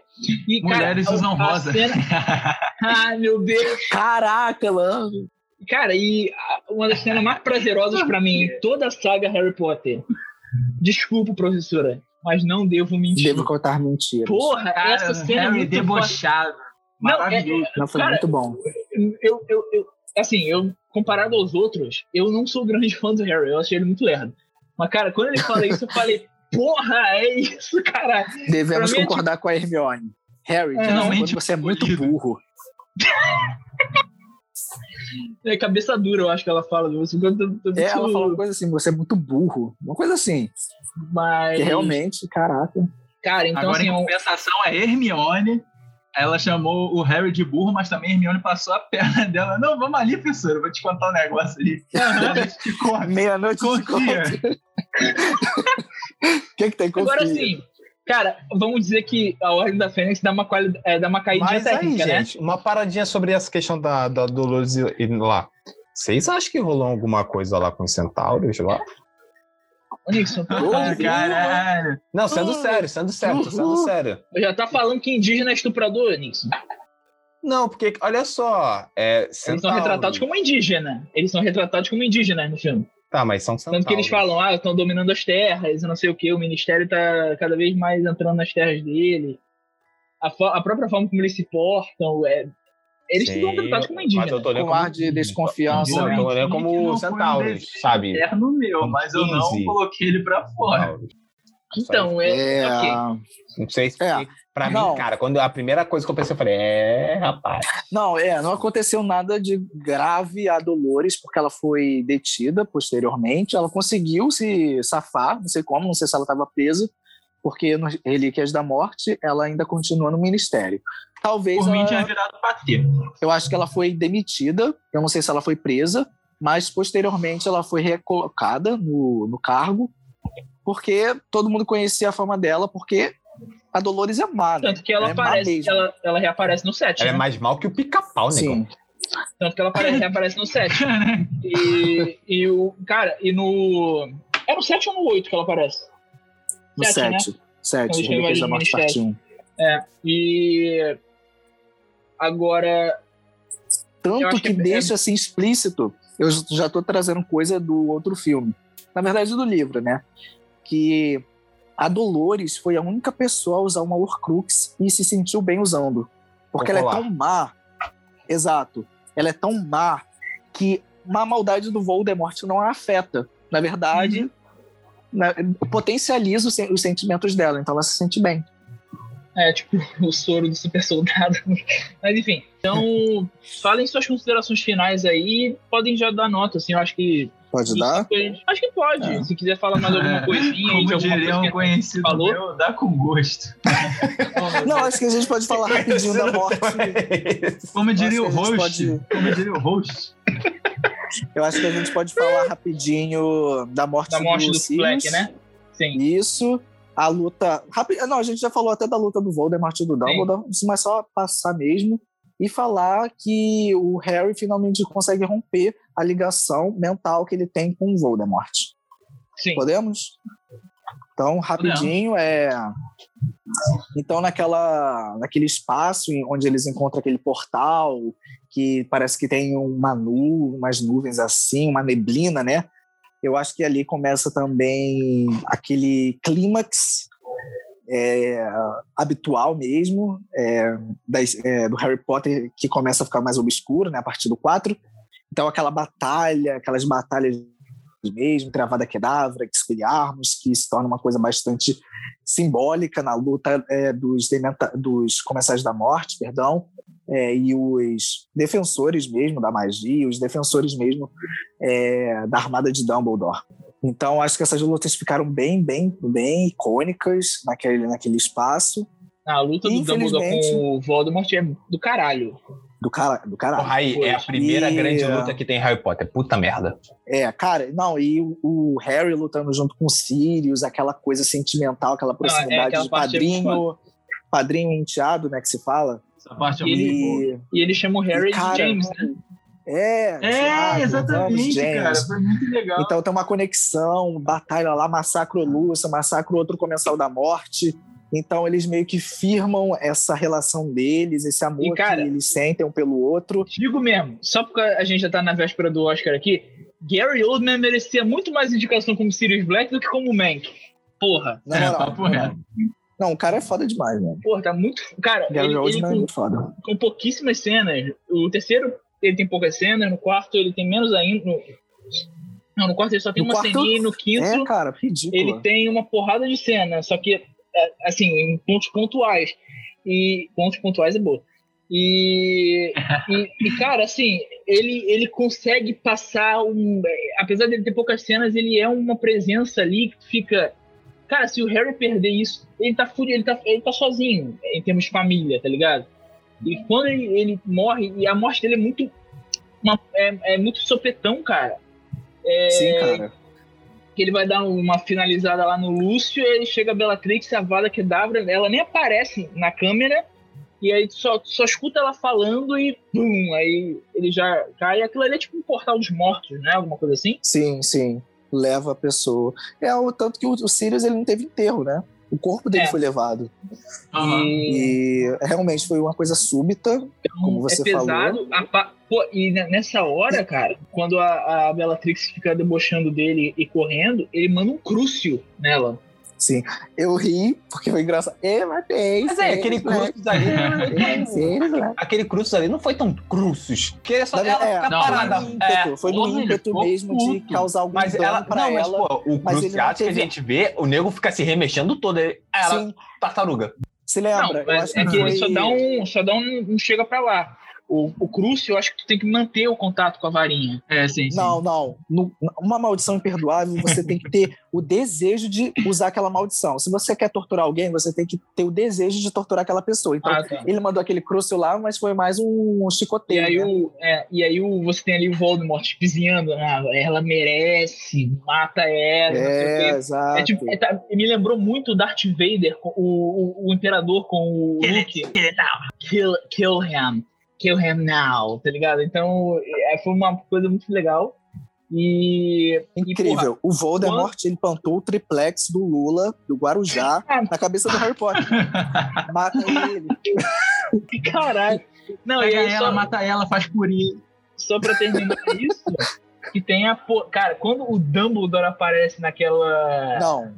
Icônico Como é que é o nome cara. daquela ali? É uma, é uma lá, é o que eles chamam de É portal, é tipo um portal, né? Lá, aquela lareira. portal né? de flu, né? Que eles chamam, mas enfim, É, rede de flor, É. rede de flor.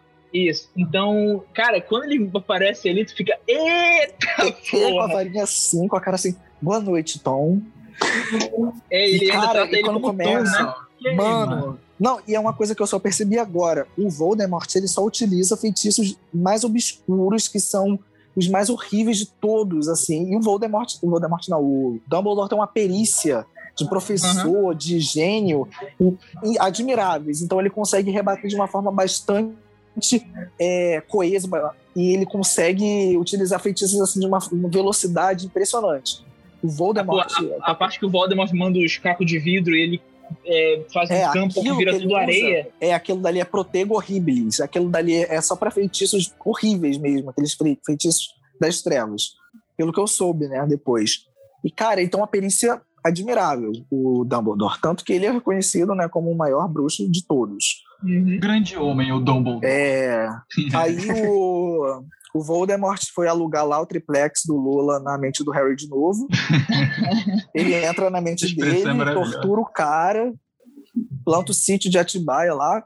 E aí o Harry ele consegue reverter isso por causa do amor, né?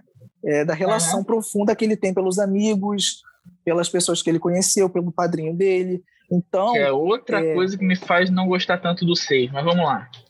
É, galera, e- vamos falar do final do E o amor, É, o amor é o trauma, é o feitiço que traumatizou para sempre Voldemort. Porque o Aham. amor é o único feitiço que Voldemort desconhece, que ele não pode ter. Porque o Voldemort, ele é incapaz de amar. Então, é uma coisa bastante significativa, bastante simbólica, né? O mal nunca, nunca terá amor. O amor sempre vai vencer o mal. Então, o, Vol o Voldemort ele se sente fragilizado, enfraquecido e com medo do próprio Harry Potter por conta desse sentimento profundo, misterioso que ele nunca vai ter, que é o amor, que também no filme é considerado um feitiço, um feitiço antigo e poderoso.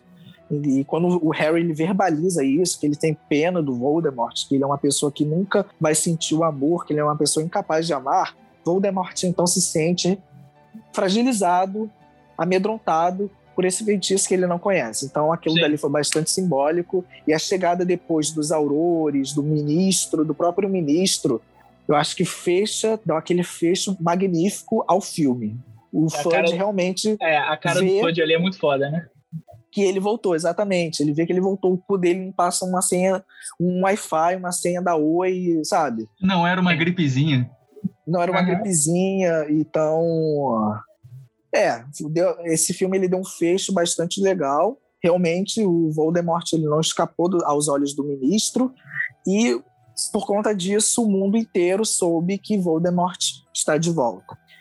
Isso depois de muita luta do próprio Harry, do próprio Dumbledore, que tentaram de todas as formas possíveis mostrar que o bruxo, o maior bruxo de todos os tempos, estava de volta e eles estavam sendo constantemente boicotados, constantemente cancelados pelo próprio governo, pelo próprio, pelos próprios alunos. Sim. Então isso daí foi bastante simbólico essa essa prova de que Voldemort realmente está de volta com muito mais força, com apoiadores ao lado dele. E é isso. E também aqui desmascarou o Lúcio, né? Foi aí que desmascarou é, o Lúcio. É, e aí, que, surgiu... aí a gente vê no, no próximo. Exatamente, que surgiu o ódio do Malfoy pelo Harry, que esse ódio que ele já sentia antes, mas ficou mais consolidado porque mexeu com a família do Malfoy, né? Sim. Então, é, mas... esse filme deu um fecho extraordinário, gostei bastante do final. Se quiser já dar a tua nota aí, qualquer coisa.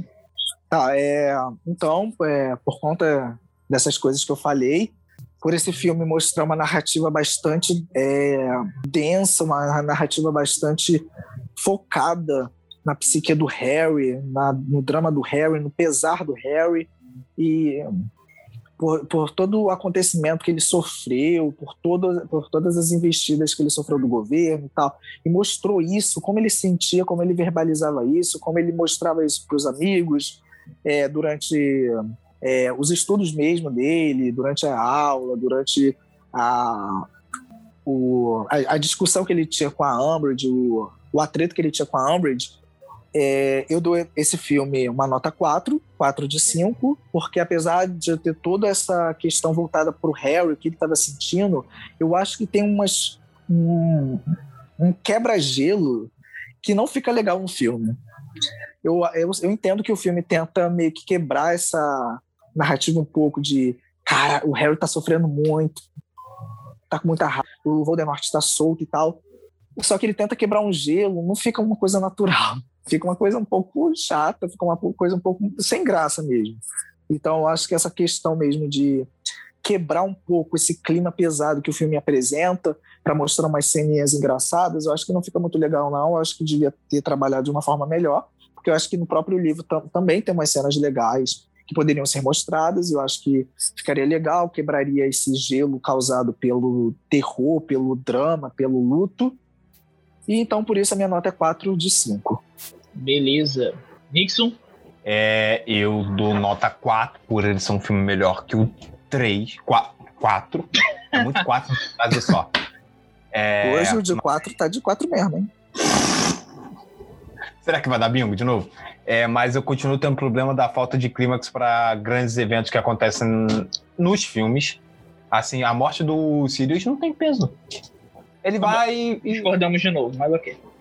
E ele vai e, tipo, traz um peso pro réu, mas você não sente impacto na hora. Tipo, caralho, o Sirius morreu. Tá, eu discordo de você, mas okay. E eu gosto disso. A luta final eu acho bem fraca comparada à luta maneira que foi dentro da, da sala das profecias, foi bem legal. E, e a história é melhor. E o filme começa a ficar mais o filme tem cenas melhores do que o 4, isso que é importante, por isso a nota 4, mas ainda um degrauzinho abaixo de alguns filmes melhores da saga.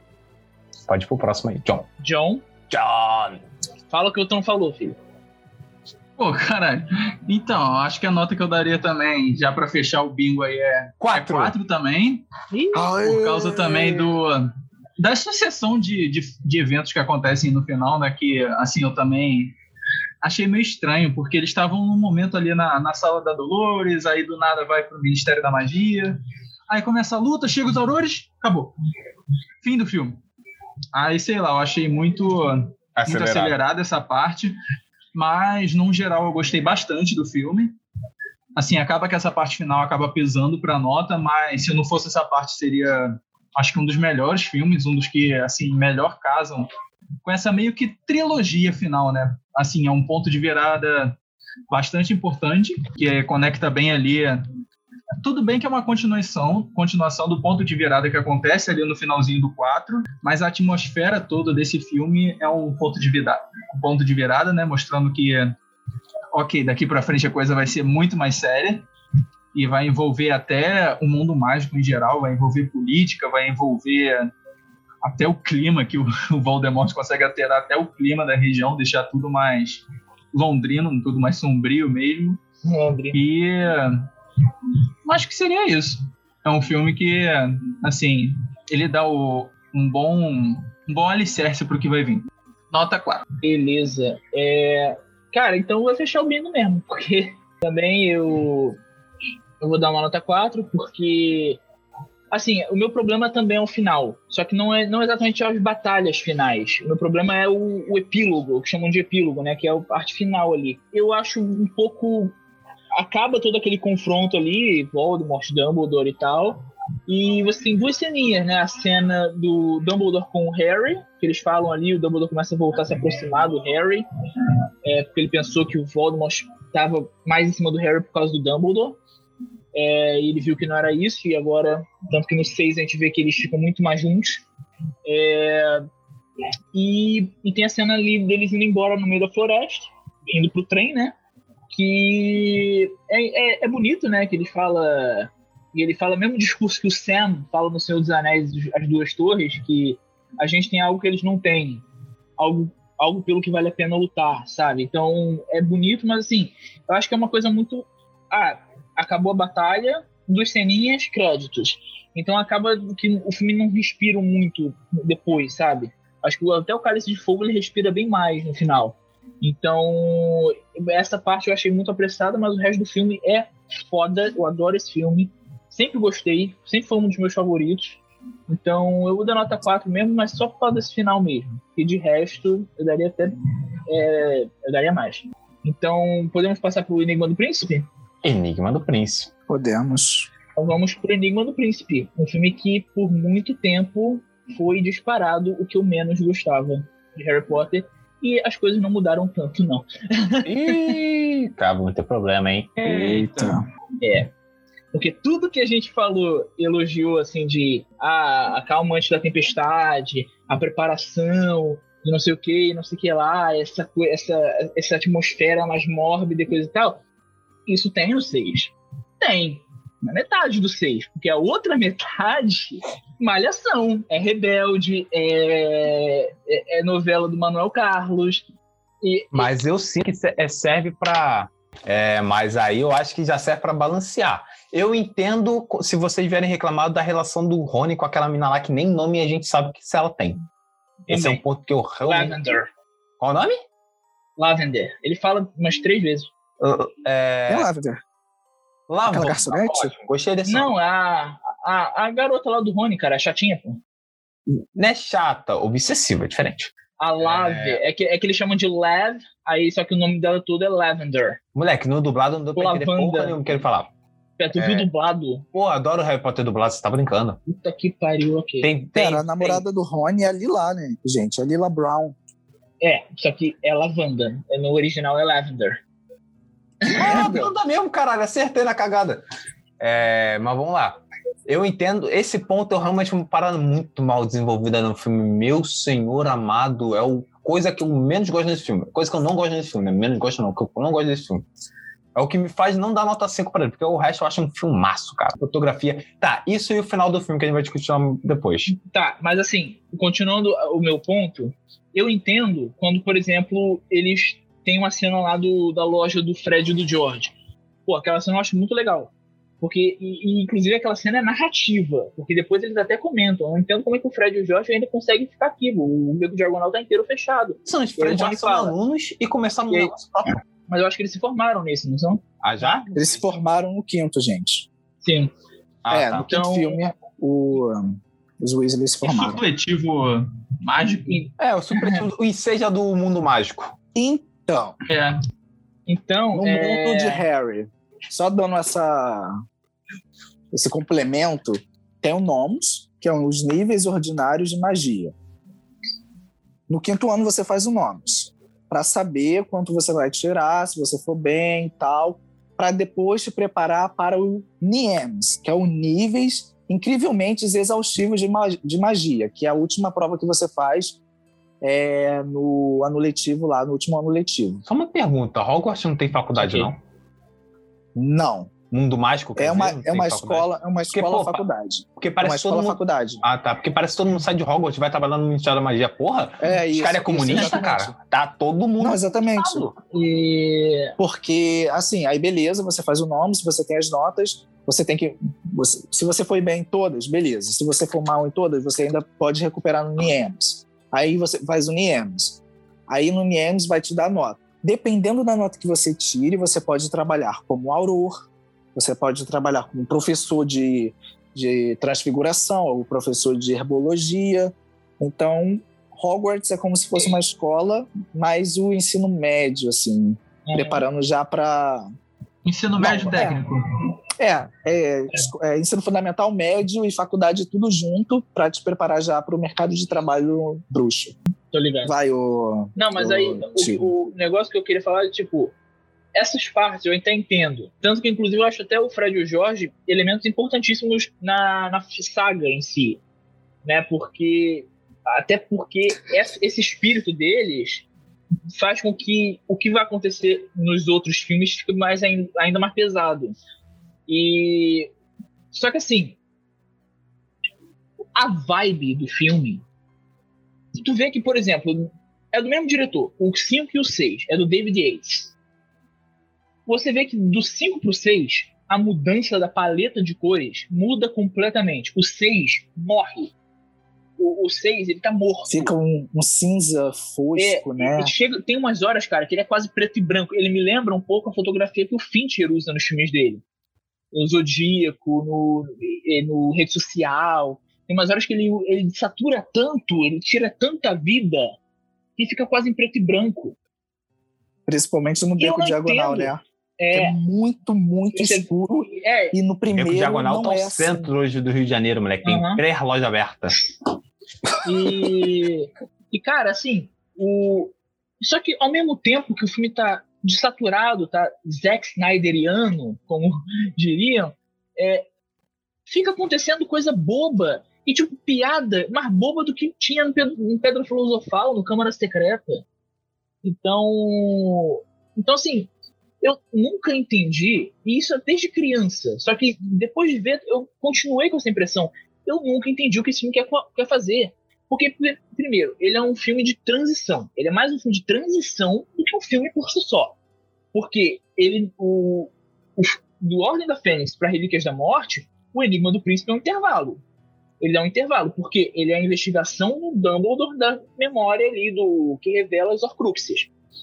Ele não acontece grandes coisas, tirando a, o fim, a meia hora final ali, o filme em si não acontece grandes coisas. Ele é um filme que parece um filme de cotidiano. E é isso que me incomoda. Beleza, se você fizesse isso desde o início, ok. Mas não, você está criando uma, uma, um escalonamento. O, o Prisioneiro de Azkaban já fica mais sombrio. O Cálice de Fogo já tem aquele final que as coisas vão mudar.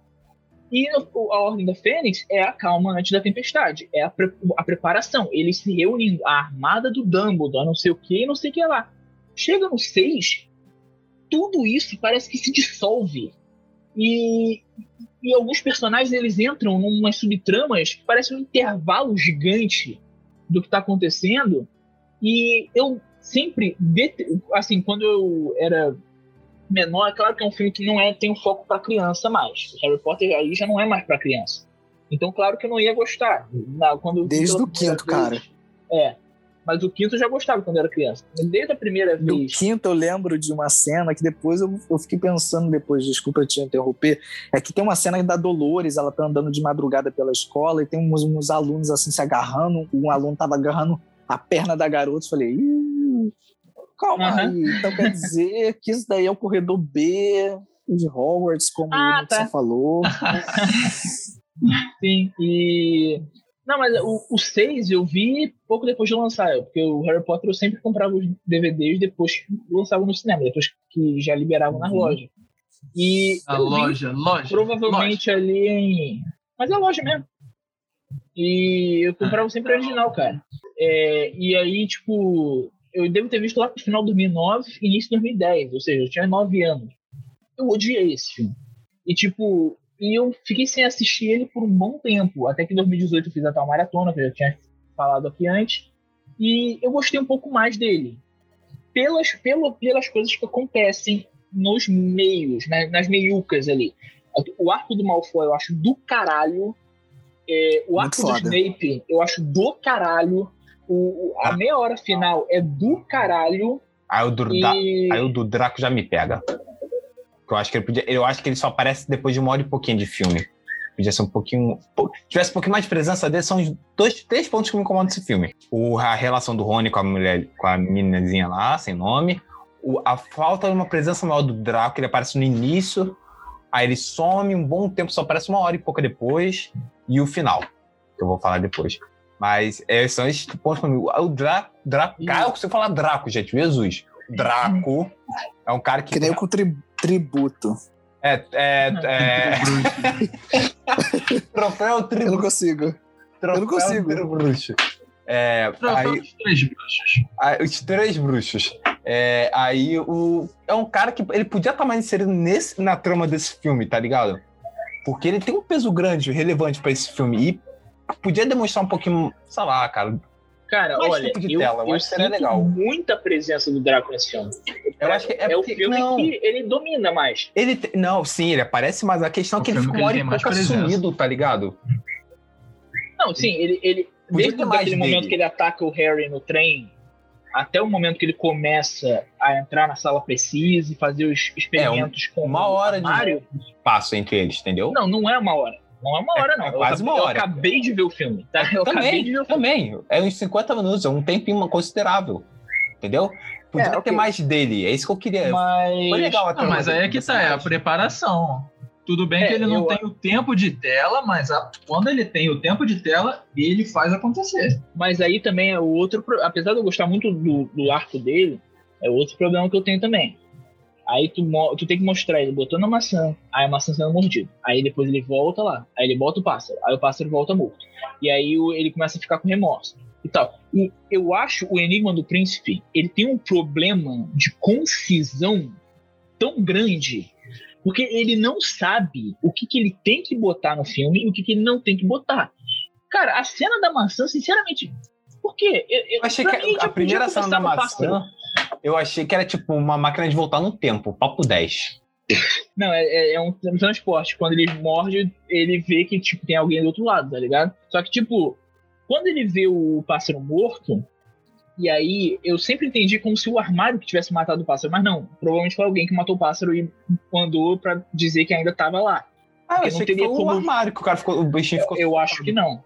Eu acho que não, eu... não. Ele mandou o pássaro chegou na, lá na loja Borgenburg, alguém matou o pássaro, enviou de é. volta pro Draco como e fosse, como uma mensagem. É, isso, como se fosse funcional, a gente ainda tá aqui, tá ligado? E, e é uma parte que o Draco começa até a chorar, porque é o que eu falei lá atrás. O Draco não é esse monstro.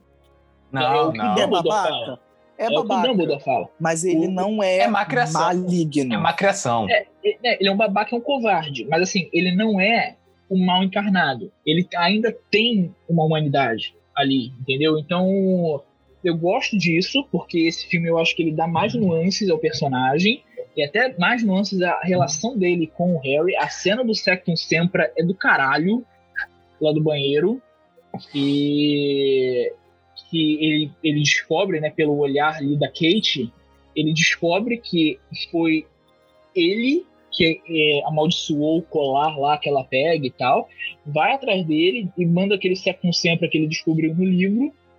E o Draco começa a sangrar e tal. E o Harry olha para aquilo ali e fala: Caralho, mano, que porra que eu fiz, tá ligado? E. Então, assim, tem umas cenas muito boas nesse filme. Talvez estejam entre as melhores. A própria que, a, a queimada da toca lá da, dos Weasley é do cacete.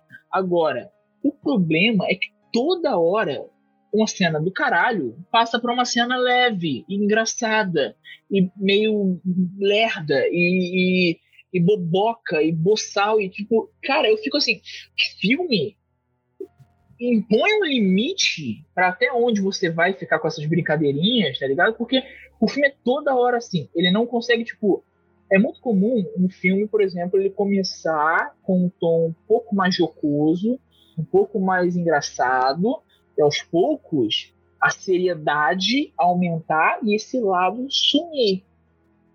e sumindo aos poucos. Os filmes da Marvel até fazem muito isso. E só que esse filme não, cara. Esse filme ele não tem um limite. Bem que na meia hora final ele encontra o foco, mas também não tem como. Porque, porra, eles ficam basicamente num lugar só. Você só segue ali o Dumbledore e o Harry, então não teria como fugir também. Mas enquanto eles estão em Hogwarts, o tempo inteiro tem essa alternância, cara. Eu, eu fico, eu não sei o que sentir nesse filme. Porque uma hora eu, eu fico, caralho, isso é pesado. Aí daqui a pouco, um segundo depois, ele já foca na Luna fazendo alguma piada. Ou no, no, no cara lá, o, o Cormac, seguindo a Hermione. Ou, ou a Hermione chorando por causa do Rony. Ou não sei o que, não sei o que. E tipo, cara, pra mim esse é o filme errado para começar a inserir essas paradas, sabe? E tipo, o Cálice de Fogo já começou a pincelar essa questão da adolescência, baile e tal. Beleza. Só que o Ordem da Fênix, ele já tinha. Ele tem um pouco isso do Harry Potter ali, mas ele já tinha falado: ok, agora a gente vai focar nisso. O, o Enigma do Príncipe, não. O Enigma do Príncipe, ele, por algum motivo, ele deixa para explorar isso mais nesse filme, sendo que a gente tá na porta do inferno. Então, cara, isso me incomoda demais, porque o filme tá todo ali cinza, depressivo, melancólico, mórbido, fúnebre. E tu tem draminha adolescente, romancinho, e não sei o que. E Rony indo pra escadinha para beijar não sei quem. E o outro ir perseguindo ela. E tem piadinha no jantar, com o moleque comendo sorvete lá. Então, assim, cara, é muito bobo, cara. É idiota esse filme. Então, por isso que desde aquele. Desde quando eu era criança, eu não gostei desse filme. Só que eu não sabia explicar por quê. E hoje em dia eu sei esse filme não sabe o que ele quer ser. Para mim, ele parece o Liga da Justiça, que tem a cena lá do Flash, que é toda engraçadona, só que com uma música toda melancólica, em câmera lenta e coisa e tal. E, tipo, pra mim é a mesma vibe, tá ligado? Então, assim, é um filme que eu gosto mais dele do que do Cálice de Fogo, assim, no fundo do coração, porque ele tem cenas melhores do que o Cálice de Fogo. Só que, se eu tivesse que fazer um balanço geral, botar numa balança Cara, sinceramente, eu não sei. Eu acho que eu prefiro Cálice de Fogo. O Cálice de Fogo é um pouco mais focado para mim, cara. Porque esse filme, ele, ele é muito disperso. No Enigma do Príncipe, ele, ele não acontece quase nada. Ele só acontece alguma coisa quando nos encontros do Harry com Dumbledore e na partezinha do, nas partezinhas do Draco. E no meio disso tudo você tem umas boba, bobageira, tem piadinha com o Aragog, que o professor lá descamba uma perna do Aragog, do Aragog e tal. E, tipo, cara, são piadas infantis que, tipo, cara, não é pra Enigma do Príncipe. E é por isso que eu adoro Relíquias da Morte Parte 1. Porque Relíquias da Morte Parte 1, para mim, é o Enigma do Príncipe deu certo. É um filme que sabe se levar a sério, ele se leva a sério e ele não desfoca, ele não se dispersa. É basicamente isso. Eu já dei meu panorama geral, falem aí que eu já falei nada. é, a minha visão sobre esse filme é bem parecida com a visão do Tio. Eu acho que esse filme ele tem realmente tons muito escuros que fazem a gente entender que as forças das trevas estão maiores, estão mais ousadas. E o outro lado ainda não está sabendo como se organizar. Isso que eu sinto é em relação a esse filme.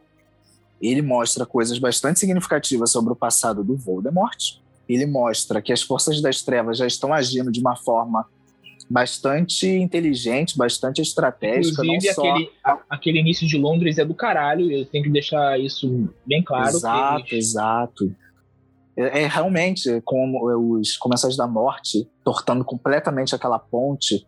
Cara, os Comensais da Morte nesse filme já estão tacando terror, eles já não têm medo mais do Ministério da Magia, porque eles já estão em grande número, já estão com, muito, com muitas forças, então eles geralmente já estão mais ousados, né?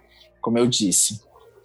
Realmente esse filme ele já mostra coisas bastante sombrias, já mostra por que Voldemort é, é daquele jeito, é, como é, ocorreu a ascensão de Voldemort, como ele era antes de se tornar o Lorde das Trevas.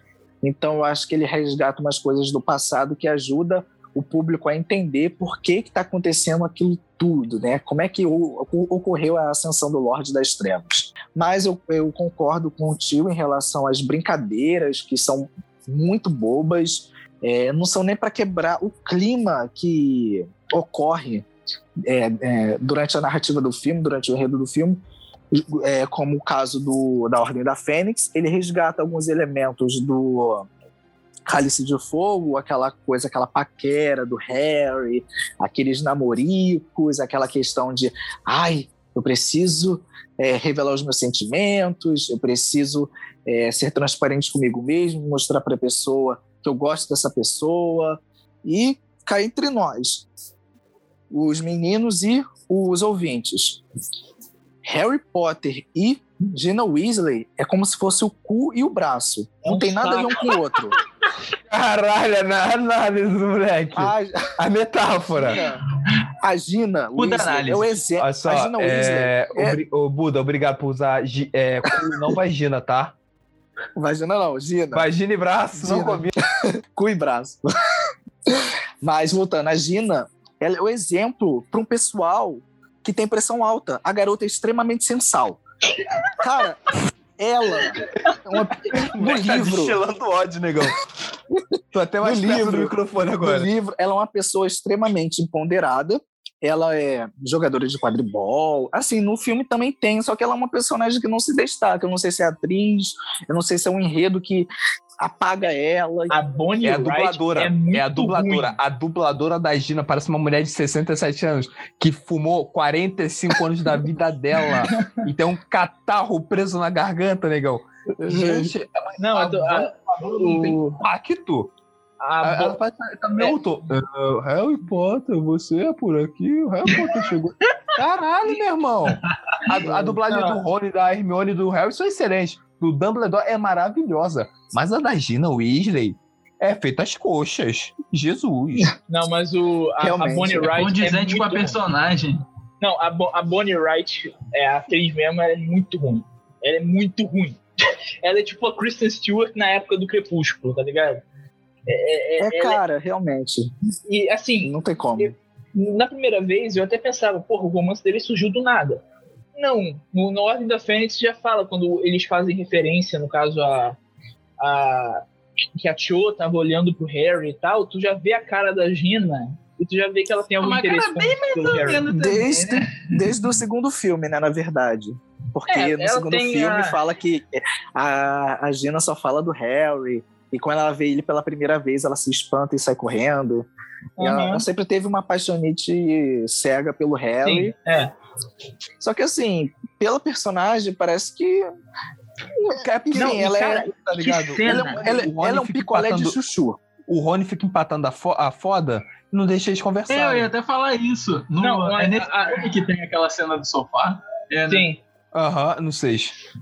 Não, mas a, cara, Não, a própria. Ai, cara, cena dele, dele ficou- devolvendo, dele devolvendo o livro lá pra. de- Devolvendo não, mas botando o livro na- lá na sala precisa. É horrível. Mano, horrível. aquilo ali é cena de Nicholas Sparks.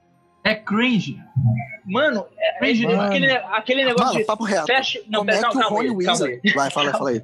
Não, aquele negócio do.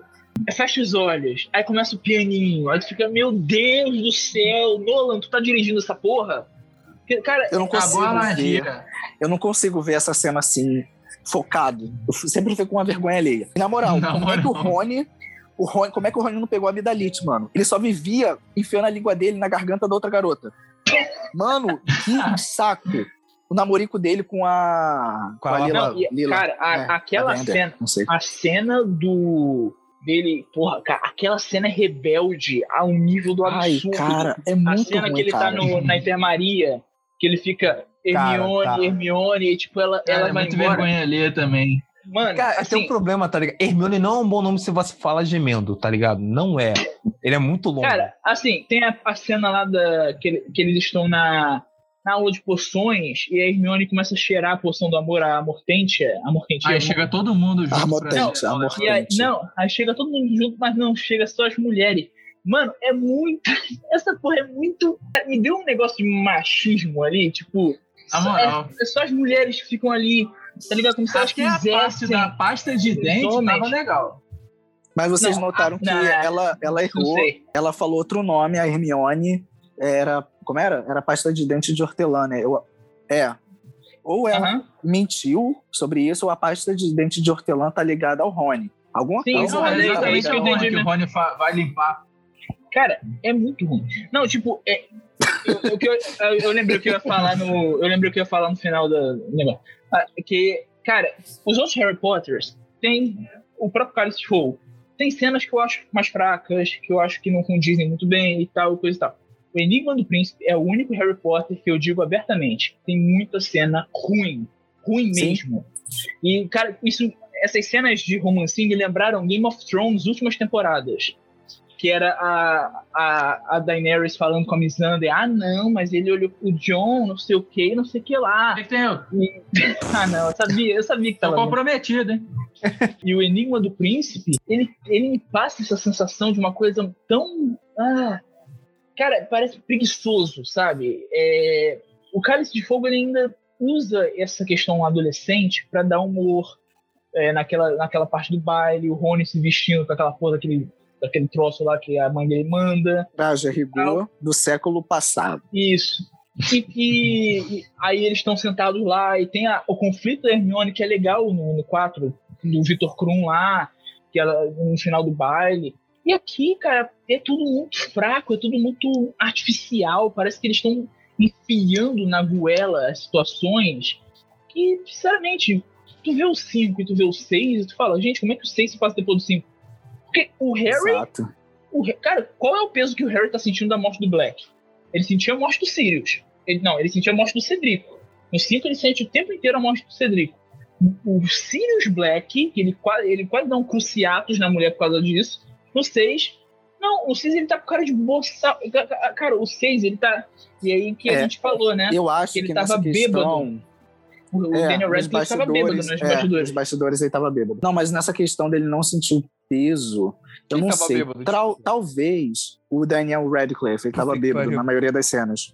Tanto que ele fica com aquele Caraca. sorriso idiota, Isso É. explica muita parece, coisa. Ah, parecendo mas ali eu achei que era- você, I love you, I love you, you're my best friend. Ele tem a maior cara disso, né? Cara, Depois de tomar ai, eu aquelas odeio o Daniel Radcliffe se- nesse filme. sete Odeio. braminhas, tá ligado? Sete braminhas depois você tá lá falando lá que ama todo mundo. mas enfim, é, cara, nesse filme, eu gosto desse filme, mas assim, tinha cenas que eu me senti como se o meu orientador estivesse olhando o, o meu relatório. Eu senti assim, olha, eu acho que essa cena aqui eu poderia trocar pela Hermione desvendando o mistério do príncipe mestiço. Sim, que é algo que não foi mostrado no filme, mas tem no livro é uma coisa muito interessante, porque a Hermione ela fica muito, é, como eu posso falar, ela fica muito intrigada com essa questão. Quem é um príncipe mestiço? Como é que ele criou um feitiço? Como é que ele sabia tanto de poções? É uma coisa que deixou Pô, ela bastante cara intrigada eu e ela começou a pesquisar bastante. Ela ficou bastante obcecada em saber quem é o príncipe mestiço sim. começa a investigar a história por trás e no final ela consegue desvendar, mas é tarde demais, né? O Harry sabe da pior forma possível quem é o príncipe mestiço. Mas assim, tinha coisas dentro é, do livro que poderiam ter sido focadas dentro do filme. É, E- mas o filme ele irrita- passou assim: Voldemort, passado do Voldemort, o Dumbledore ensinando ao Harry e Namorico. Uhum. Então, E é uma, é uma fórmula muito repetitiva. Então você tem, por exemplo, uma cena, o, o Draco indo para a sala precisa. Outra cena, o, o, o Dumbledore falando com o Harry mostrando alguma memória. Outra cena, Namorico. Aí outra cena, Draco indo pra sala precisa. Outra cena, o Dumbledore mostrando a memória pro Harry. Outra cena, Namorico. Aí o Draco indo pra sala precisa. Mano, o filme é um loop. O filme é um loop. Ele, ele não acontece as coisas e só lá numa puta que pariu que ele começa a. Não, vamos lá, vamos entrar nos eixos. Porque, cara, sei lá, eu entendo. Uma coisa que me irrita no filme é o 5, o final. a- Ele, o Harry derrota o Voldemort falando: Eu tenho pena, você não conhece amor, você não conhece amizade. Eu tô aqui, eu tenho uma união, você só tem uns lacaios, eu, só- eu tenho amigos, eu tenho gente que vai ficar aliada a mim. E nesse filme, os amigos dele viram figurantes. O Rony e a Hermione se resumem a um, um par de Não, imbecis. não. Figurante eles são no 4, com todo respeito. Aqui eles aparecem. Figurante é no 4. Tudo bem, mas o 4 ele tem um motivo, porque o 4 tem um torneio tribruxo. O- eles não poderiam ficar acompanhando o Harry nas paradas. O- esse aqui não, cara. Tipo, tem um motivo no final, que é uma coisa só do Dumbledore e do Harry. Mas assim, durante o filme, é o que o Yuri falou. A Hermione fica tão negócio com esse negócio do príncipe mexiço e mostra ela falando: não, você tem que largar esse livro, e tal, não sei o que, não sei o que lá.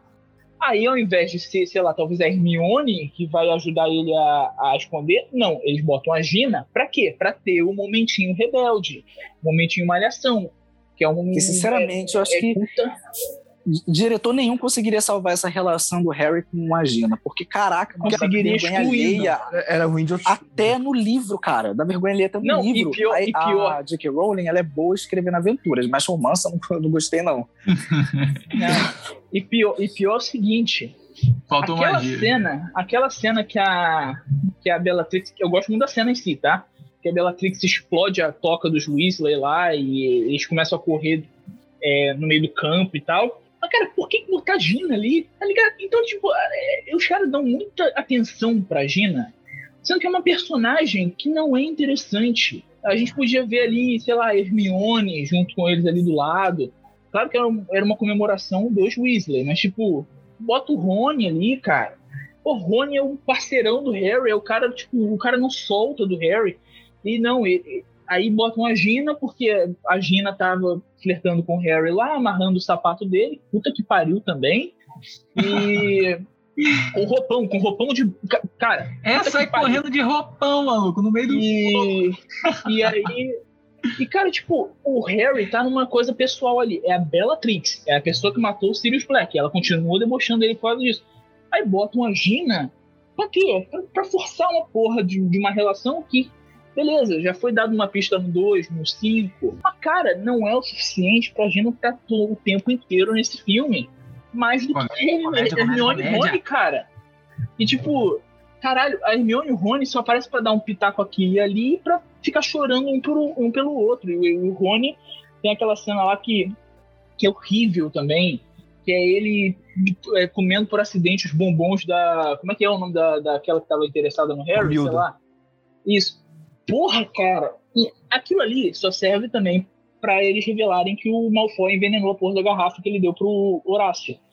Mas, cara, eles gastam uma porrada de tempo no Rony retardado ali naquela hora e ah, eu amo ela, Harry, não sei o que, não sei o que lá. Quero chocolate. Tá, tá ligado? E tipo, se passa depois de A Ordem da Fênix. A Ordem da Fênix é um filme tão centrado, que é um filme tão focado no que ele quer realmente falar, apesar de ter o humor que o Fred e o Jorge lá explodindo os fogos de artifício, que a gente nem falou também.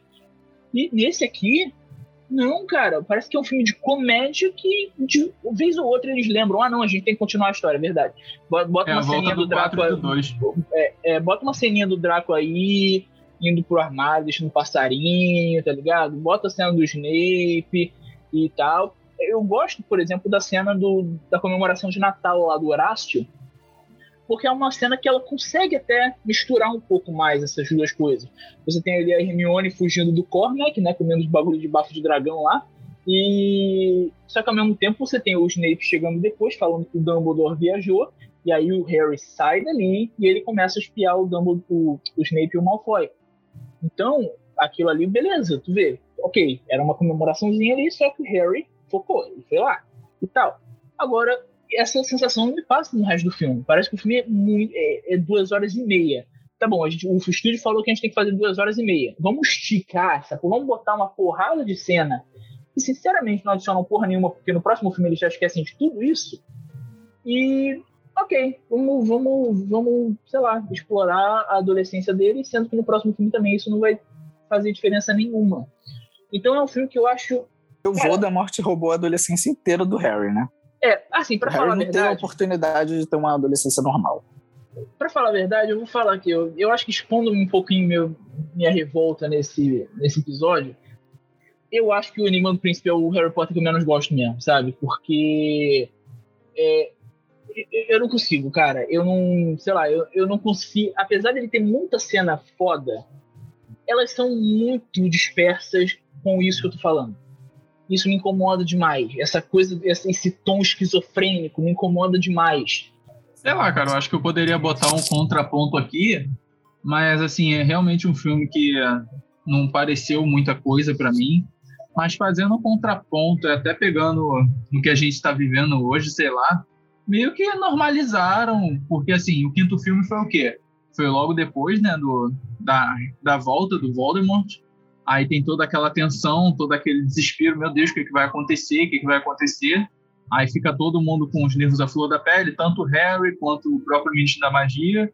Aí chega nesse seis, parece que as coisas já estão mais normalizadas e tem muita coisa correndo, correndo nos bastidores, né? Porque tem até aquele lance lá da, do começo que vocês falaram, da ponte, tem um ataque lá à casa do Weasley, que eu não sei muito bem qual foi a motivação daquilo, mas é, para como o Morte não né? precisa né? muito de, de motivação, né? Ataque terrorista, é. A Bellatrix é louca, cara, então... É, exatamente. E, assim, acho que seria mais ou menos isso, que assim, eles normalizaram o que estava acontecendo e esse lance do, do Dumbledore por trás, assim, vendo o que estava realmente acontecendo e toda essa trama, tanto a, a presença do Rony lá, na, lá com aquele professor, né? Eu acho que envolve mais a, a relação do Harry com aquele o professor Horácio. tentando descobrir é, o Horácio tentando descobrir aquela memória, que foi essa missão que o Dumbledore deixou para ele, né? Que não deixa Sim. de ser também uma missão de, de espionagem. E uh, acaba que realmente esse filme 6, ele, considerando o Relíquias da Morte Parte 1 e 2 como um filme só, né? Aí fazendo essa trilogia do 5, 6, 7 8, é, seria, sei lá, o mais fraco mesmo da franquia dessa trilogia, no caso, e que lembra muito o tom que a gente tem ali no, no 2 e no 4, que é uma coisa muito. Tem as é, partes eu... maneiras, mas tem as partes também que. É, é, é, eu acho que lembra mais o 4, só que exacerbado. O 2, é eu acho que ele, ele, eu acho que ele usa a própria trama mesmo da Câmara Secreta e ele estende ela mais do que necessário. Mas ainda é a trama. Não, eu digo mais a parte de, de pesquisa, de descobrir quem realmente ah, é o sim, sim, sim, sim. Tá, isso, isso até sim. É, porque, assim, é, eu gosto muito tecnicamente do filme. O Enigma do Príncipe, para mim, é quando o David Yates começa a falar: olha, eu sou o diretor certo para Harry Potter. Sabe? Porque ele realmente. O filme parece até um filme do Del Toro do, do Guilherme Del Toro, tá? Não do Benício Del Toro. do, são irmãos. E... Não, não são não. Como Eu pensei assim? que eles fossem, mas não são. E... Como assim? A Lady Di e o Nego Di não são parentes, tá?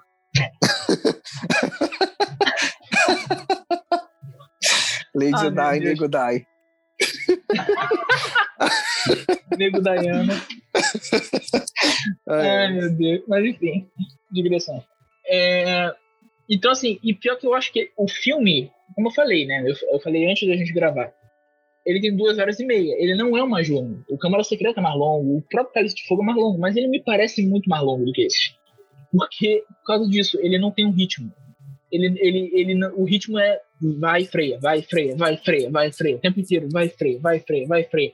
E aí ele bota diálogos gigantes, que alguns são excelente, aquele diálogo do Harry com o Horácio na cabana do Hagrid, do, do peixinho e tal, pô, é muito legal. É, mas ele bota também outras cenas que não são exatamente diálogos, mas são longos demais e, tipo, não adicionam nada. Então, é, de novo, é, como sempre eu vou botar essa tecla, o filme é muito disperso, mas ele tem uma técnica muito foda, a fotografia dele, como eu falei, lembra muito o que o Fincher faz nos filmes dele, essa coisa frio e de vez em quando dá um amarelado, um dourado ali, um sépia, uma coisa meio antiga, parece uma coisa que está envelhecendo, sabe? E e até chegar no ponto lá da caverna, né, que o Dumbledore e o Harry vão, que vira fica preto e branco o filme praticamente, na hora que ele tá dando lá o veneno, o filme fica em, em preto e branco aquela porra. É porque a, a, a luz que tá vindo da caverna e da própria varinha deles, que tá, eles estão iluminando ali, é, é muito forte. Aí o, a, a cor de saturado do filme deixa tudo quase preto e branco.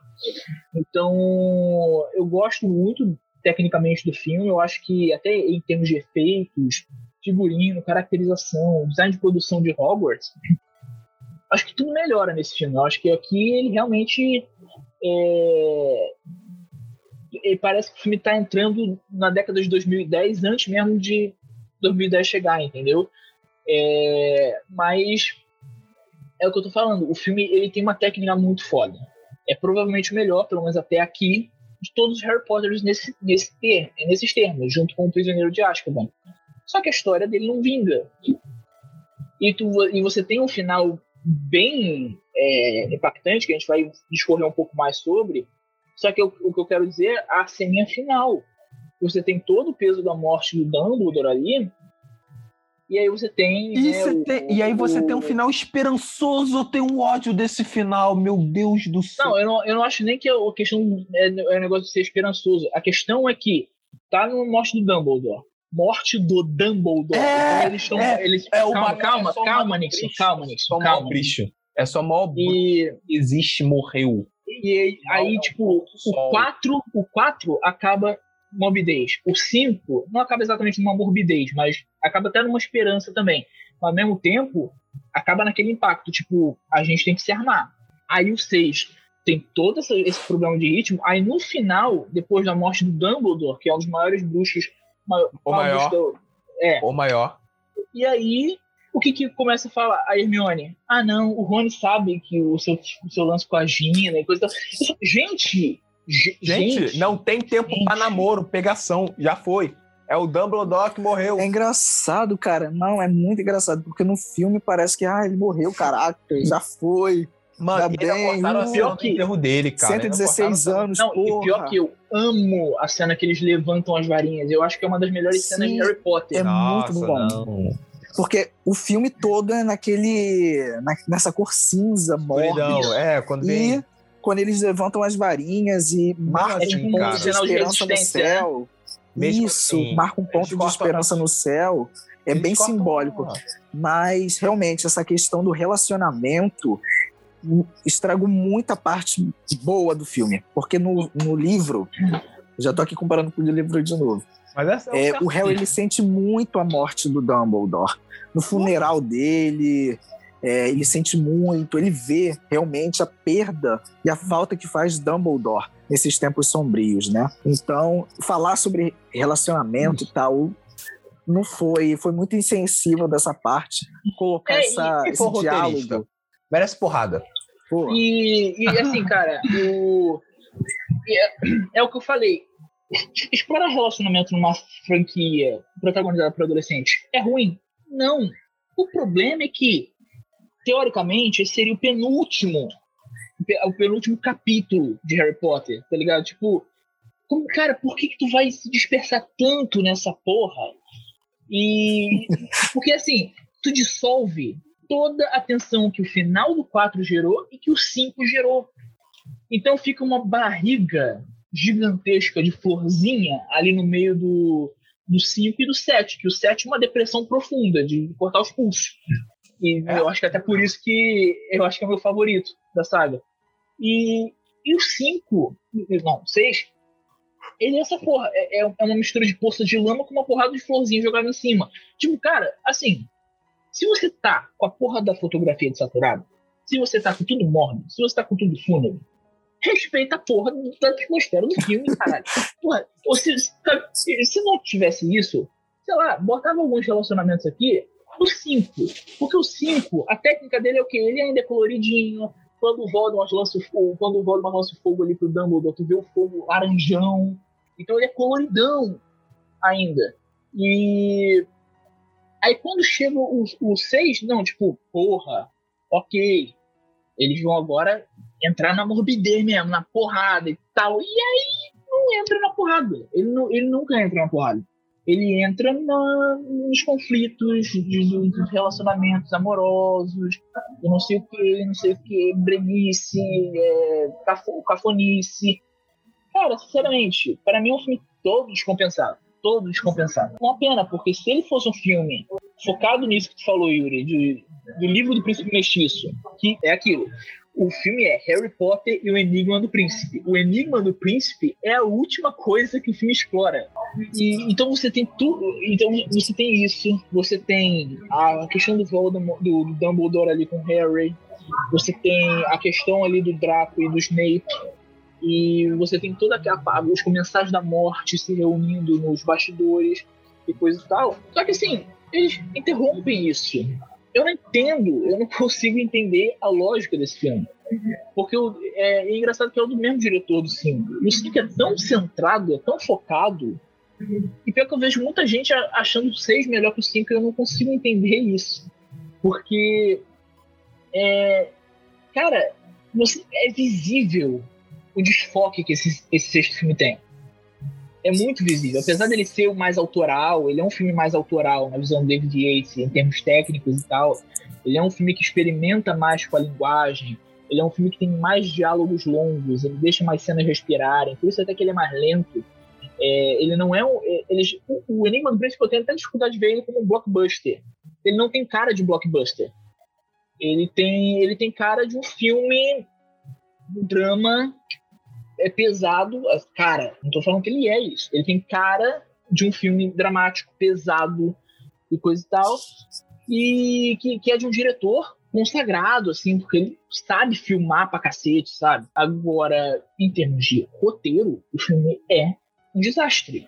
Eu achei um desastre completo. Eu tô percebendo que eu gosto menos desse filme do que eu pensava. Então. Quando a gente verbaliza e expressa mesmo, parece não, que é. a nossa opinião muda, né? Porque o 4 eu já gostei menos vendo agora. Porque ele já era o meu menos favorito, o 4.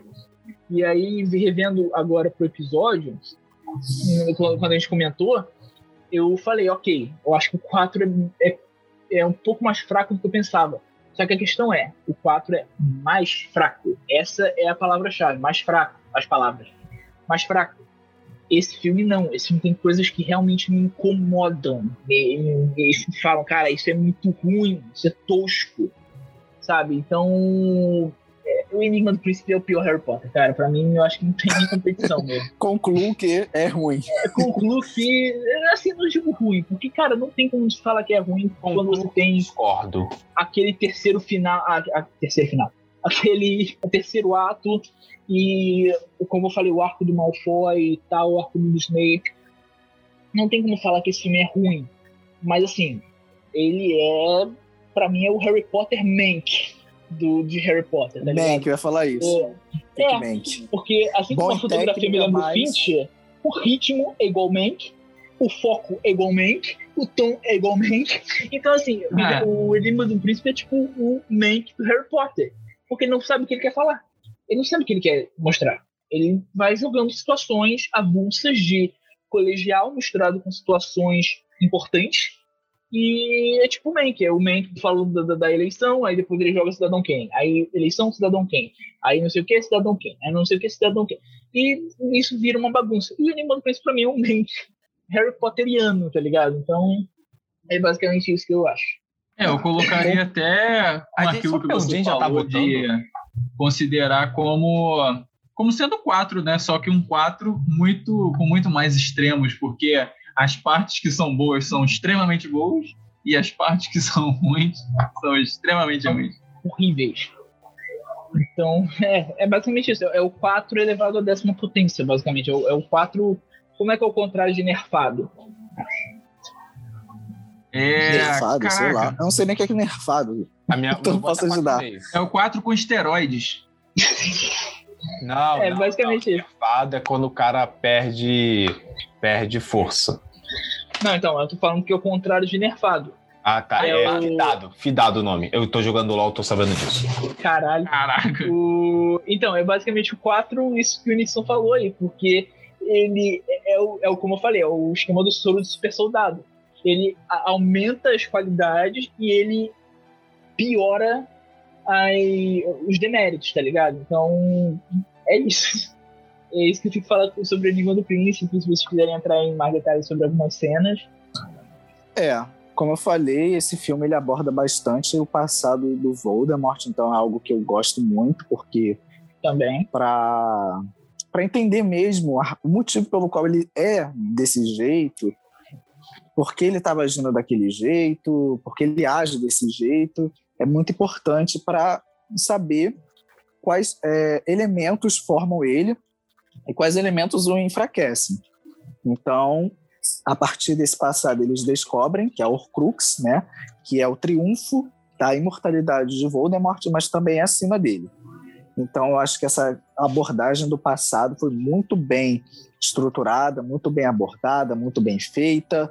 E apesar do enigma do príncipe em si ter ficado em segundo plano, que infelizmente eles é, decidiram focar mais na relação do Harry com a Gina, ou a relação mesmo do Rony com a, aquela namoradinha dele, focar mais nesses aspectos banais, é, humanos mesmo do, dos personagens, eu acho que eles poderiam focar também na trama do Snape.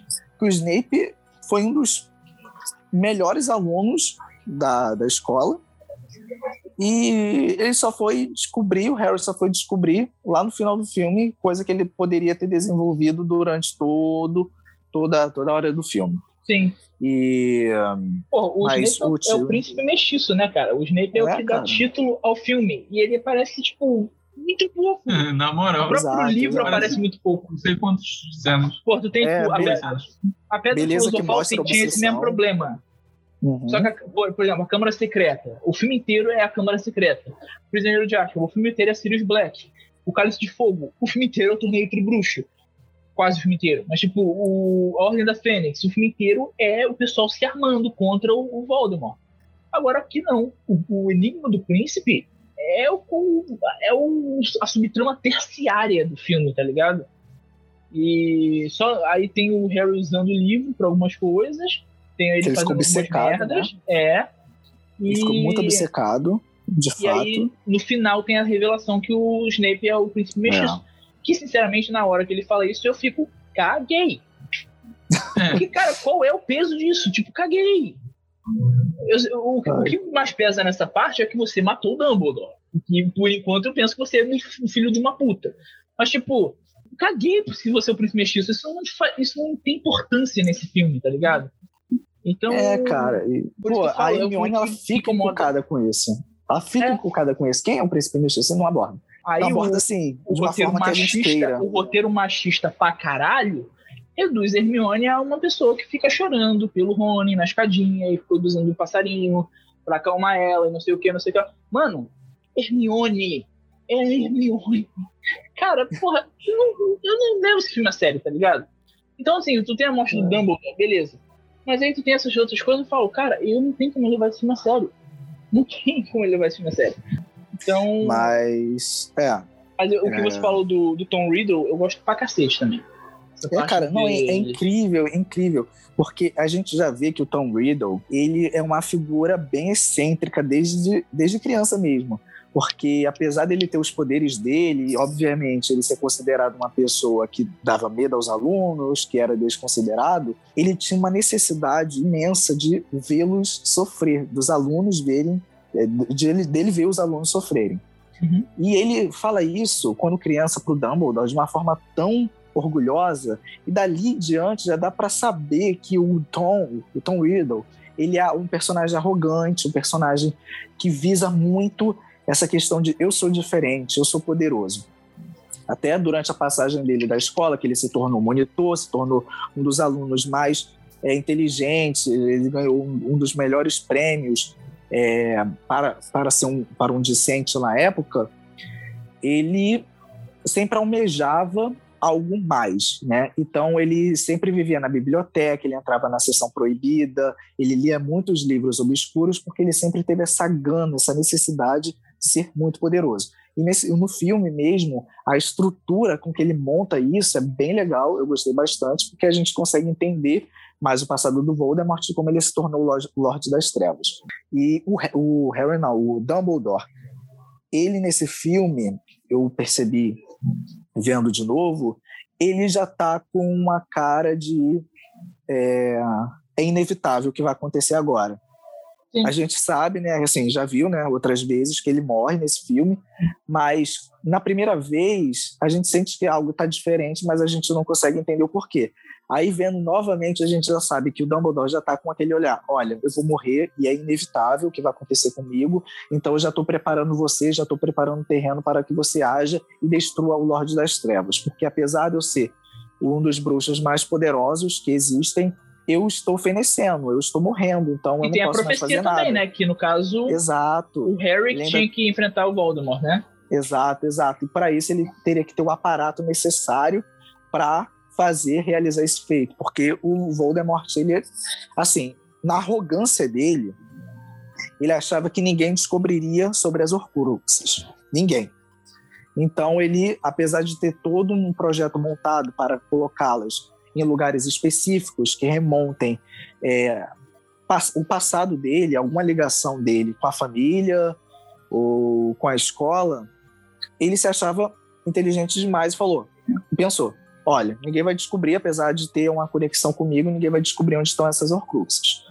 E apesar também de ter montado diversas armadilhas, ele foi extremamente arrogante e não pensou que poderia teria jeito de se desvencilhar delas. Uhum. Então, eu acho que essa questão mesmo da no quinto filme mostrou muito o lado do Harry. Eu acho que no sexto filme aborda mais o pensamento do Voldemort, como é que ele pensa, como é que ele age. Eu acho isso interessante para o que vem posteriormente, que é a derrocada do Voldemort, a luta do Harry contra ele. E nesse filme ele já prepara o terreno para saber como que o Voldemort age, como o Voldemort pensa, como é que ele se, ele se relaciona com os objetos de poder dele, as Horcruxes, como é que ele pensa sobre o poder, como é que ele pensa sobre se tornar um dos bruxos mais poderosos que existem. Então, eu acho que esse filme, apesar de não focar nesse trama principal do Enigma do Príncipe, ele é muito bem estruturado para focar no passado do Voldemort e na própria personalidade do Voldemort. E. Um, só que é, isso junto do... com. Só que isso junto com. Namorico, né? pensando em me mudar. Sem Cara, te deixar é. pra trás. E yeah. só faltava o cabeção. O, o Rony é o cabeção, mano. É, o Rony é o cabeção, cara. Só faltou a música do Charlie Brown Jr., aquelas músicas românticas dos anos 2000. A, a, a Cho é a personagem da Daniela Suzuki lá do, da Malhação. Porra, pô. Não, outro, outro casal sem sal. Nada a ver. E eu acho que mostrou depois que ela só ficou com ele porque ela meio que estava se sentindo é, e, cara, confusa e... em relação ao Cedrico, né? Então o Harry ah, meio que foi.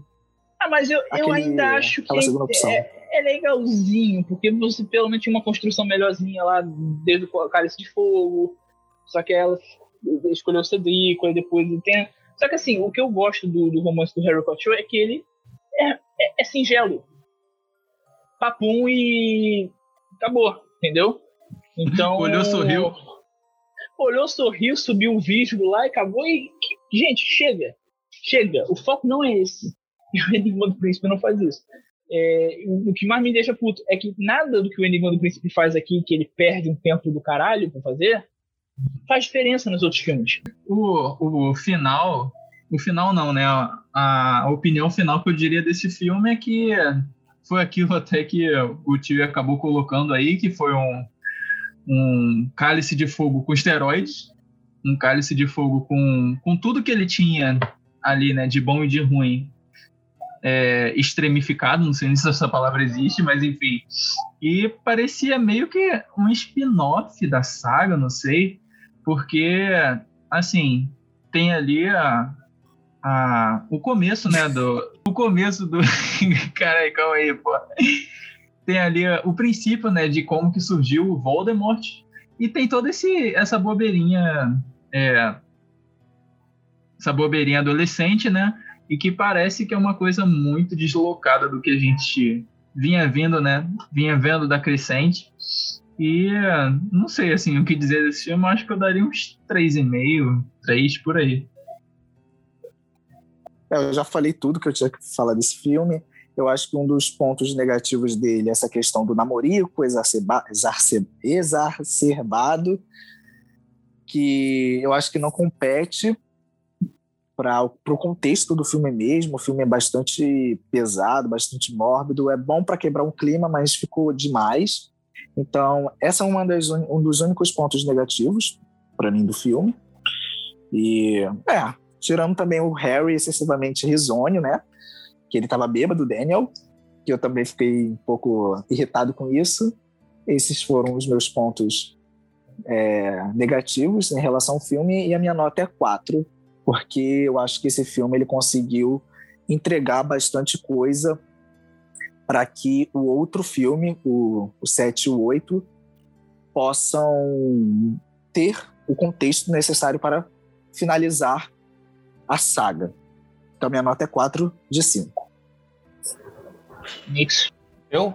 É, eu falei, eu, eu, tenho só três pontos que eu não gosto desse filme. Do resto, eu acho maravilhosa essa trama. Eu acho, eu gosto muito desse filme. É um filme que eu vi duas horas e meia que eu queria ver mais.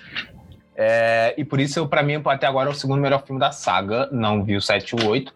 E eu dou 4,5. Eu só não gosto. O que me quebra é aquele final esperançoso de mágico, porque o Dumbledore morreu, não tem sentido ele morrer e todo mundo tá esperançoso. Mas tirando isso, eu dou 4,5. Gosto muito desse filme. Bom, eu já falei mais do que precisava falar aqui, então. Cara, é o que eu falei. Ele é o Mank do Harry Potter. Eu acho que vou dar a mesma nota que eu dei pra Mank, assim, pra quem me segue aí nas redes sociais. Então, é, vou dar três estrelas mesmo. Eu até. A minha vontade, meu ranço, queria, era pra dar menos.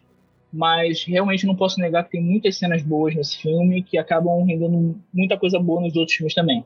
Só que eu acho ele descompensado, eu acho ele desequilibrado em tom e em ritmo. Então, numa nota 3, para mim é disparado o pior Harry Potter da, da saga. E aí eu acho que a gente pode encerrar? Deve, Por né? sim. Podemos. É, então, cara, é isso. Esse foi o nosso episódio aqui, o terceiro episódio sobre Harry Potter. Espero que tenham gostado. É, compartilhem nas redes sociais e é isso, gente. Valeu. Valeu, gente. pessoal. Até o próximo. Bom descanso. Valeu, Mal galera. feito, Até feito, a próxima. hein? Mal feito, feito e Nox.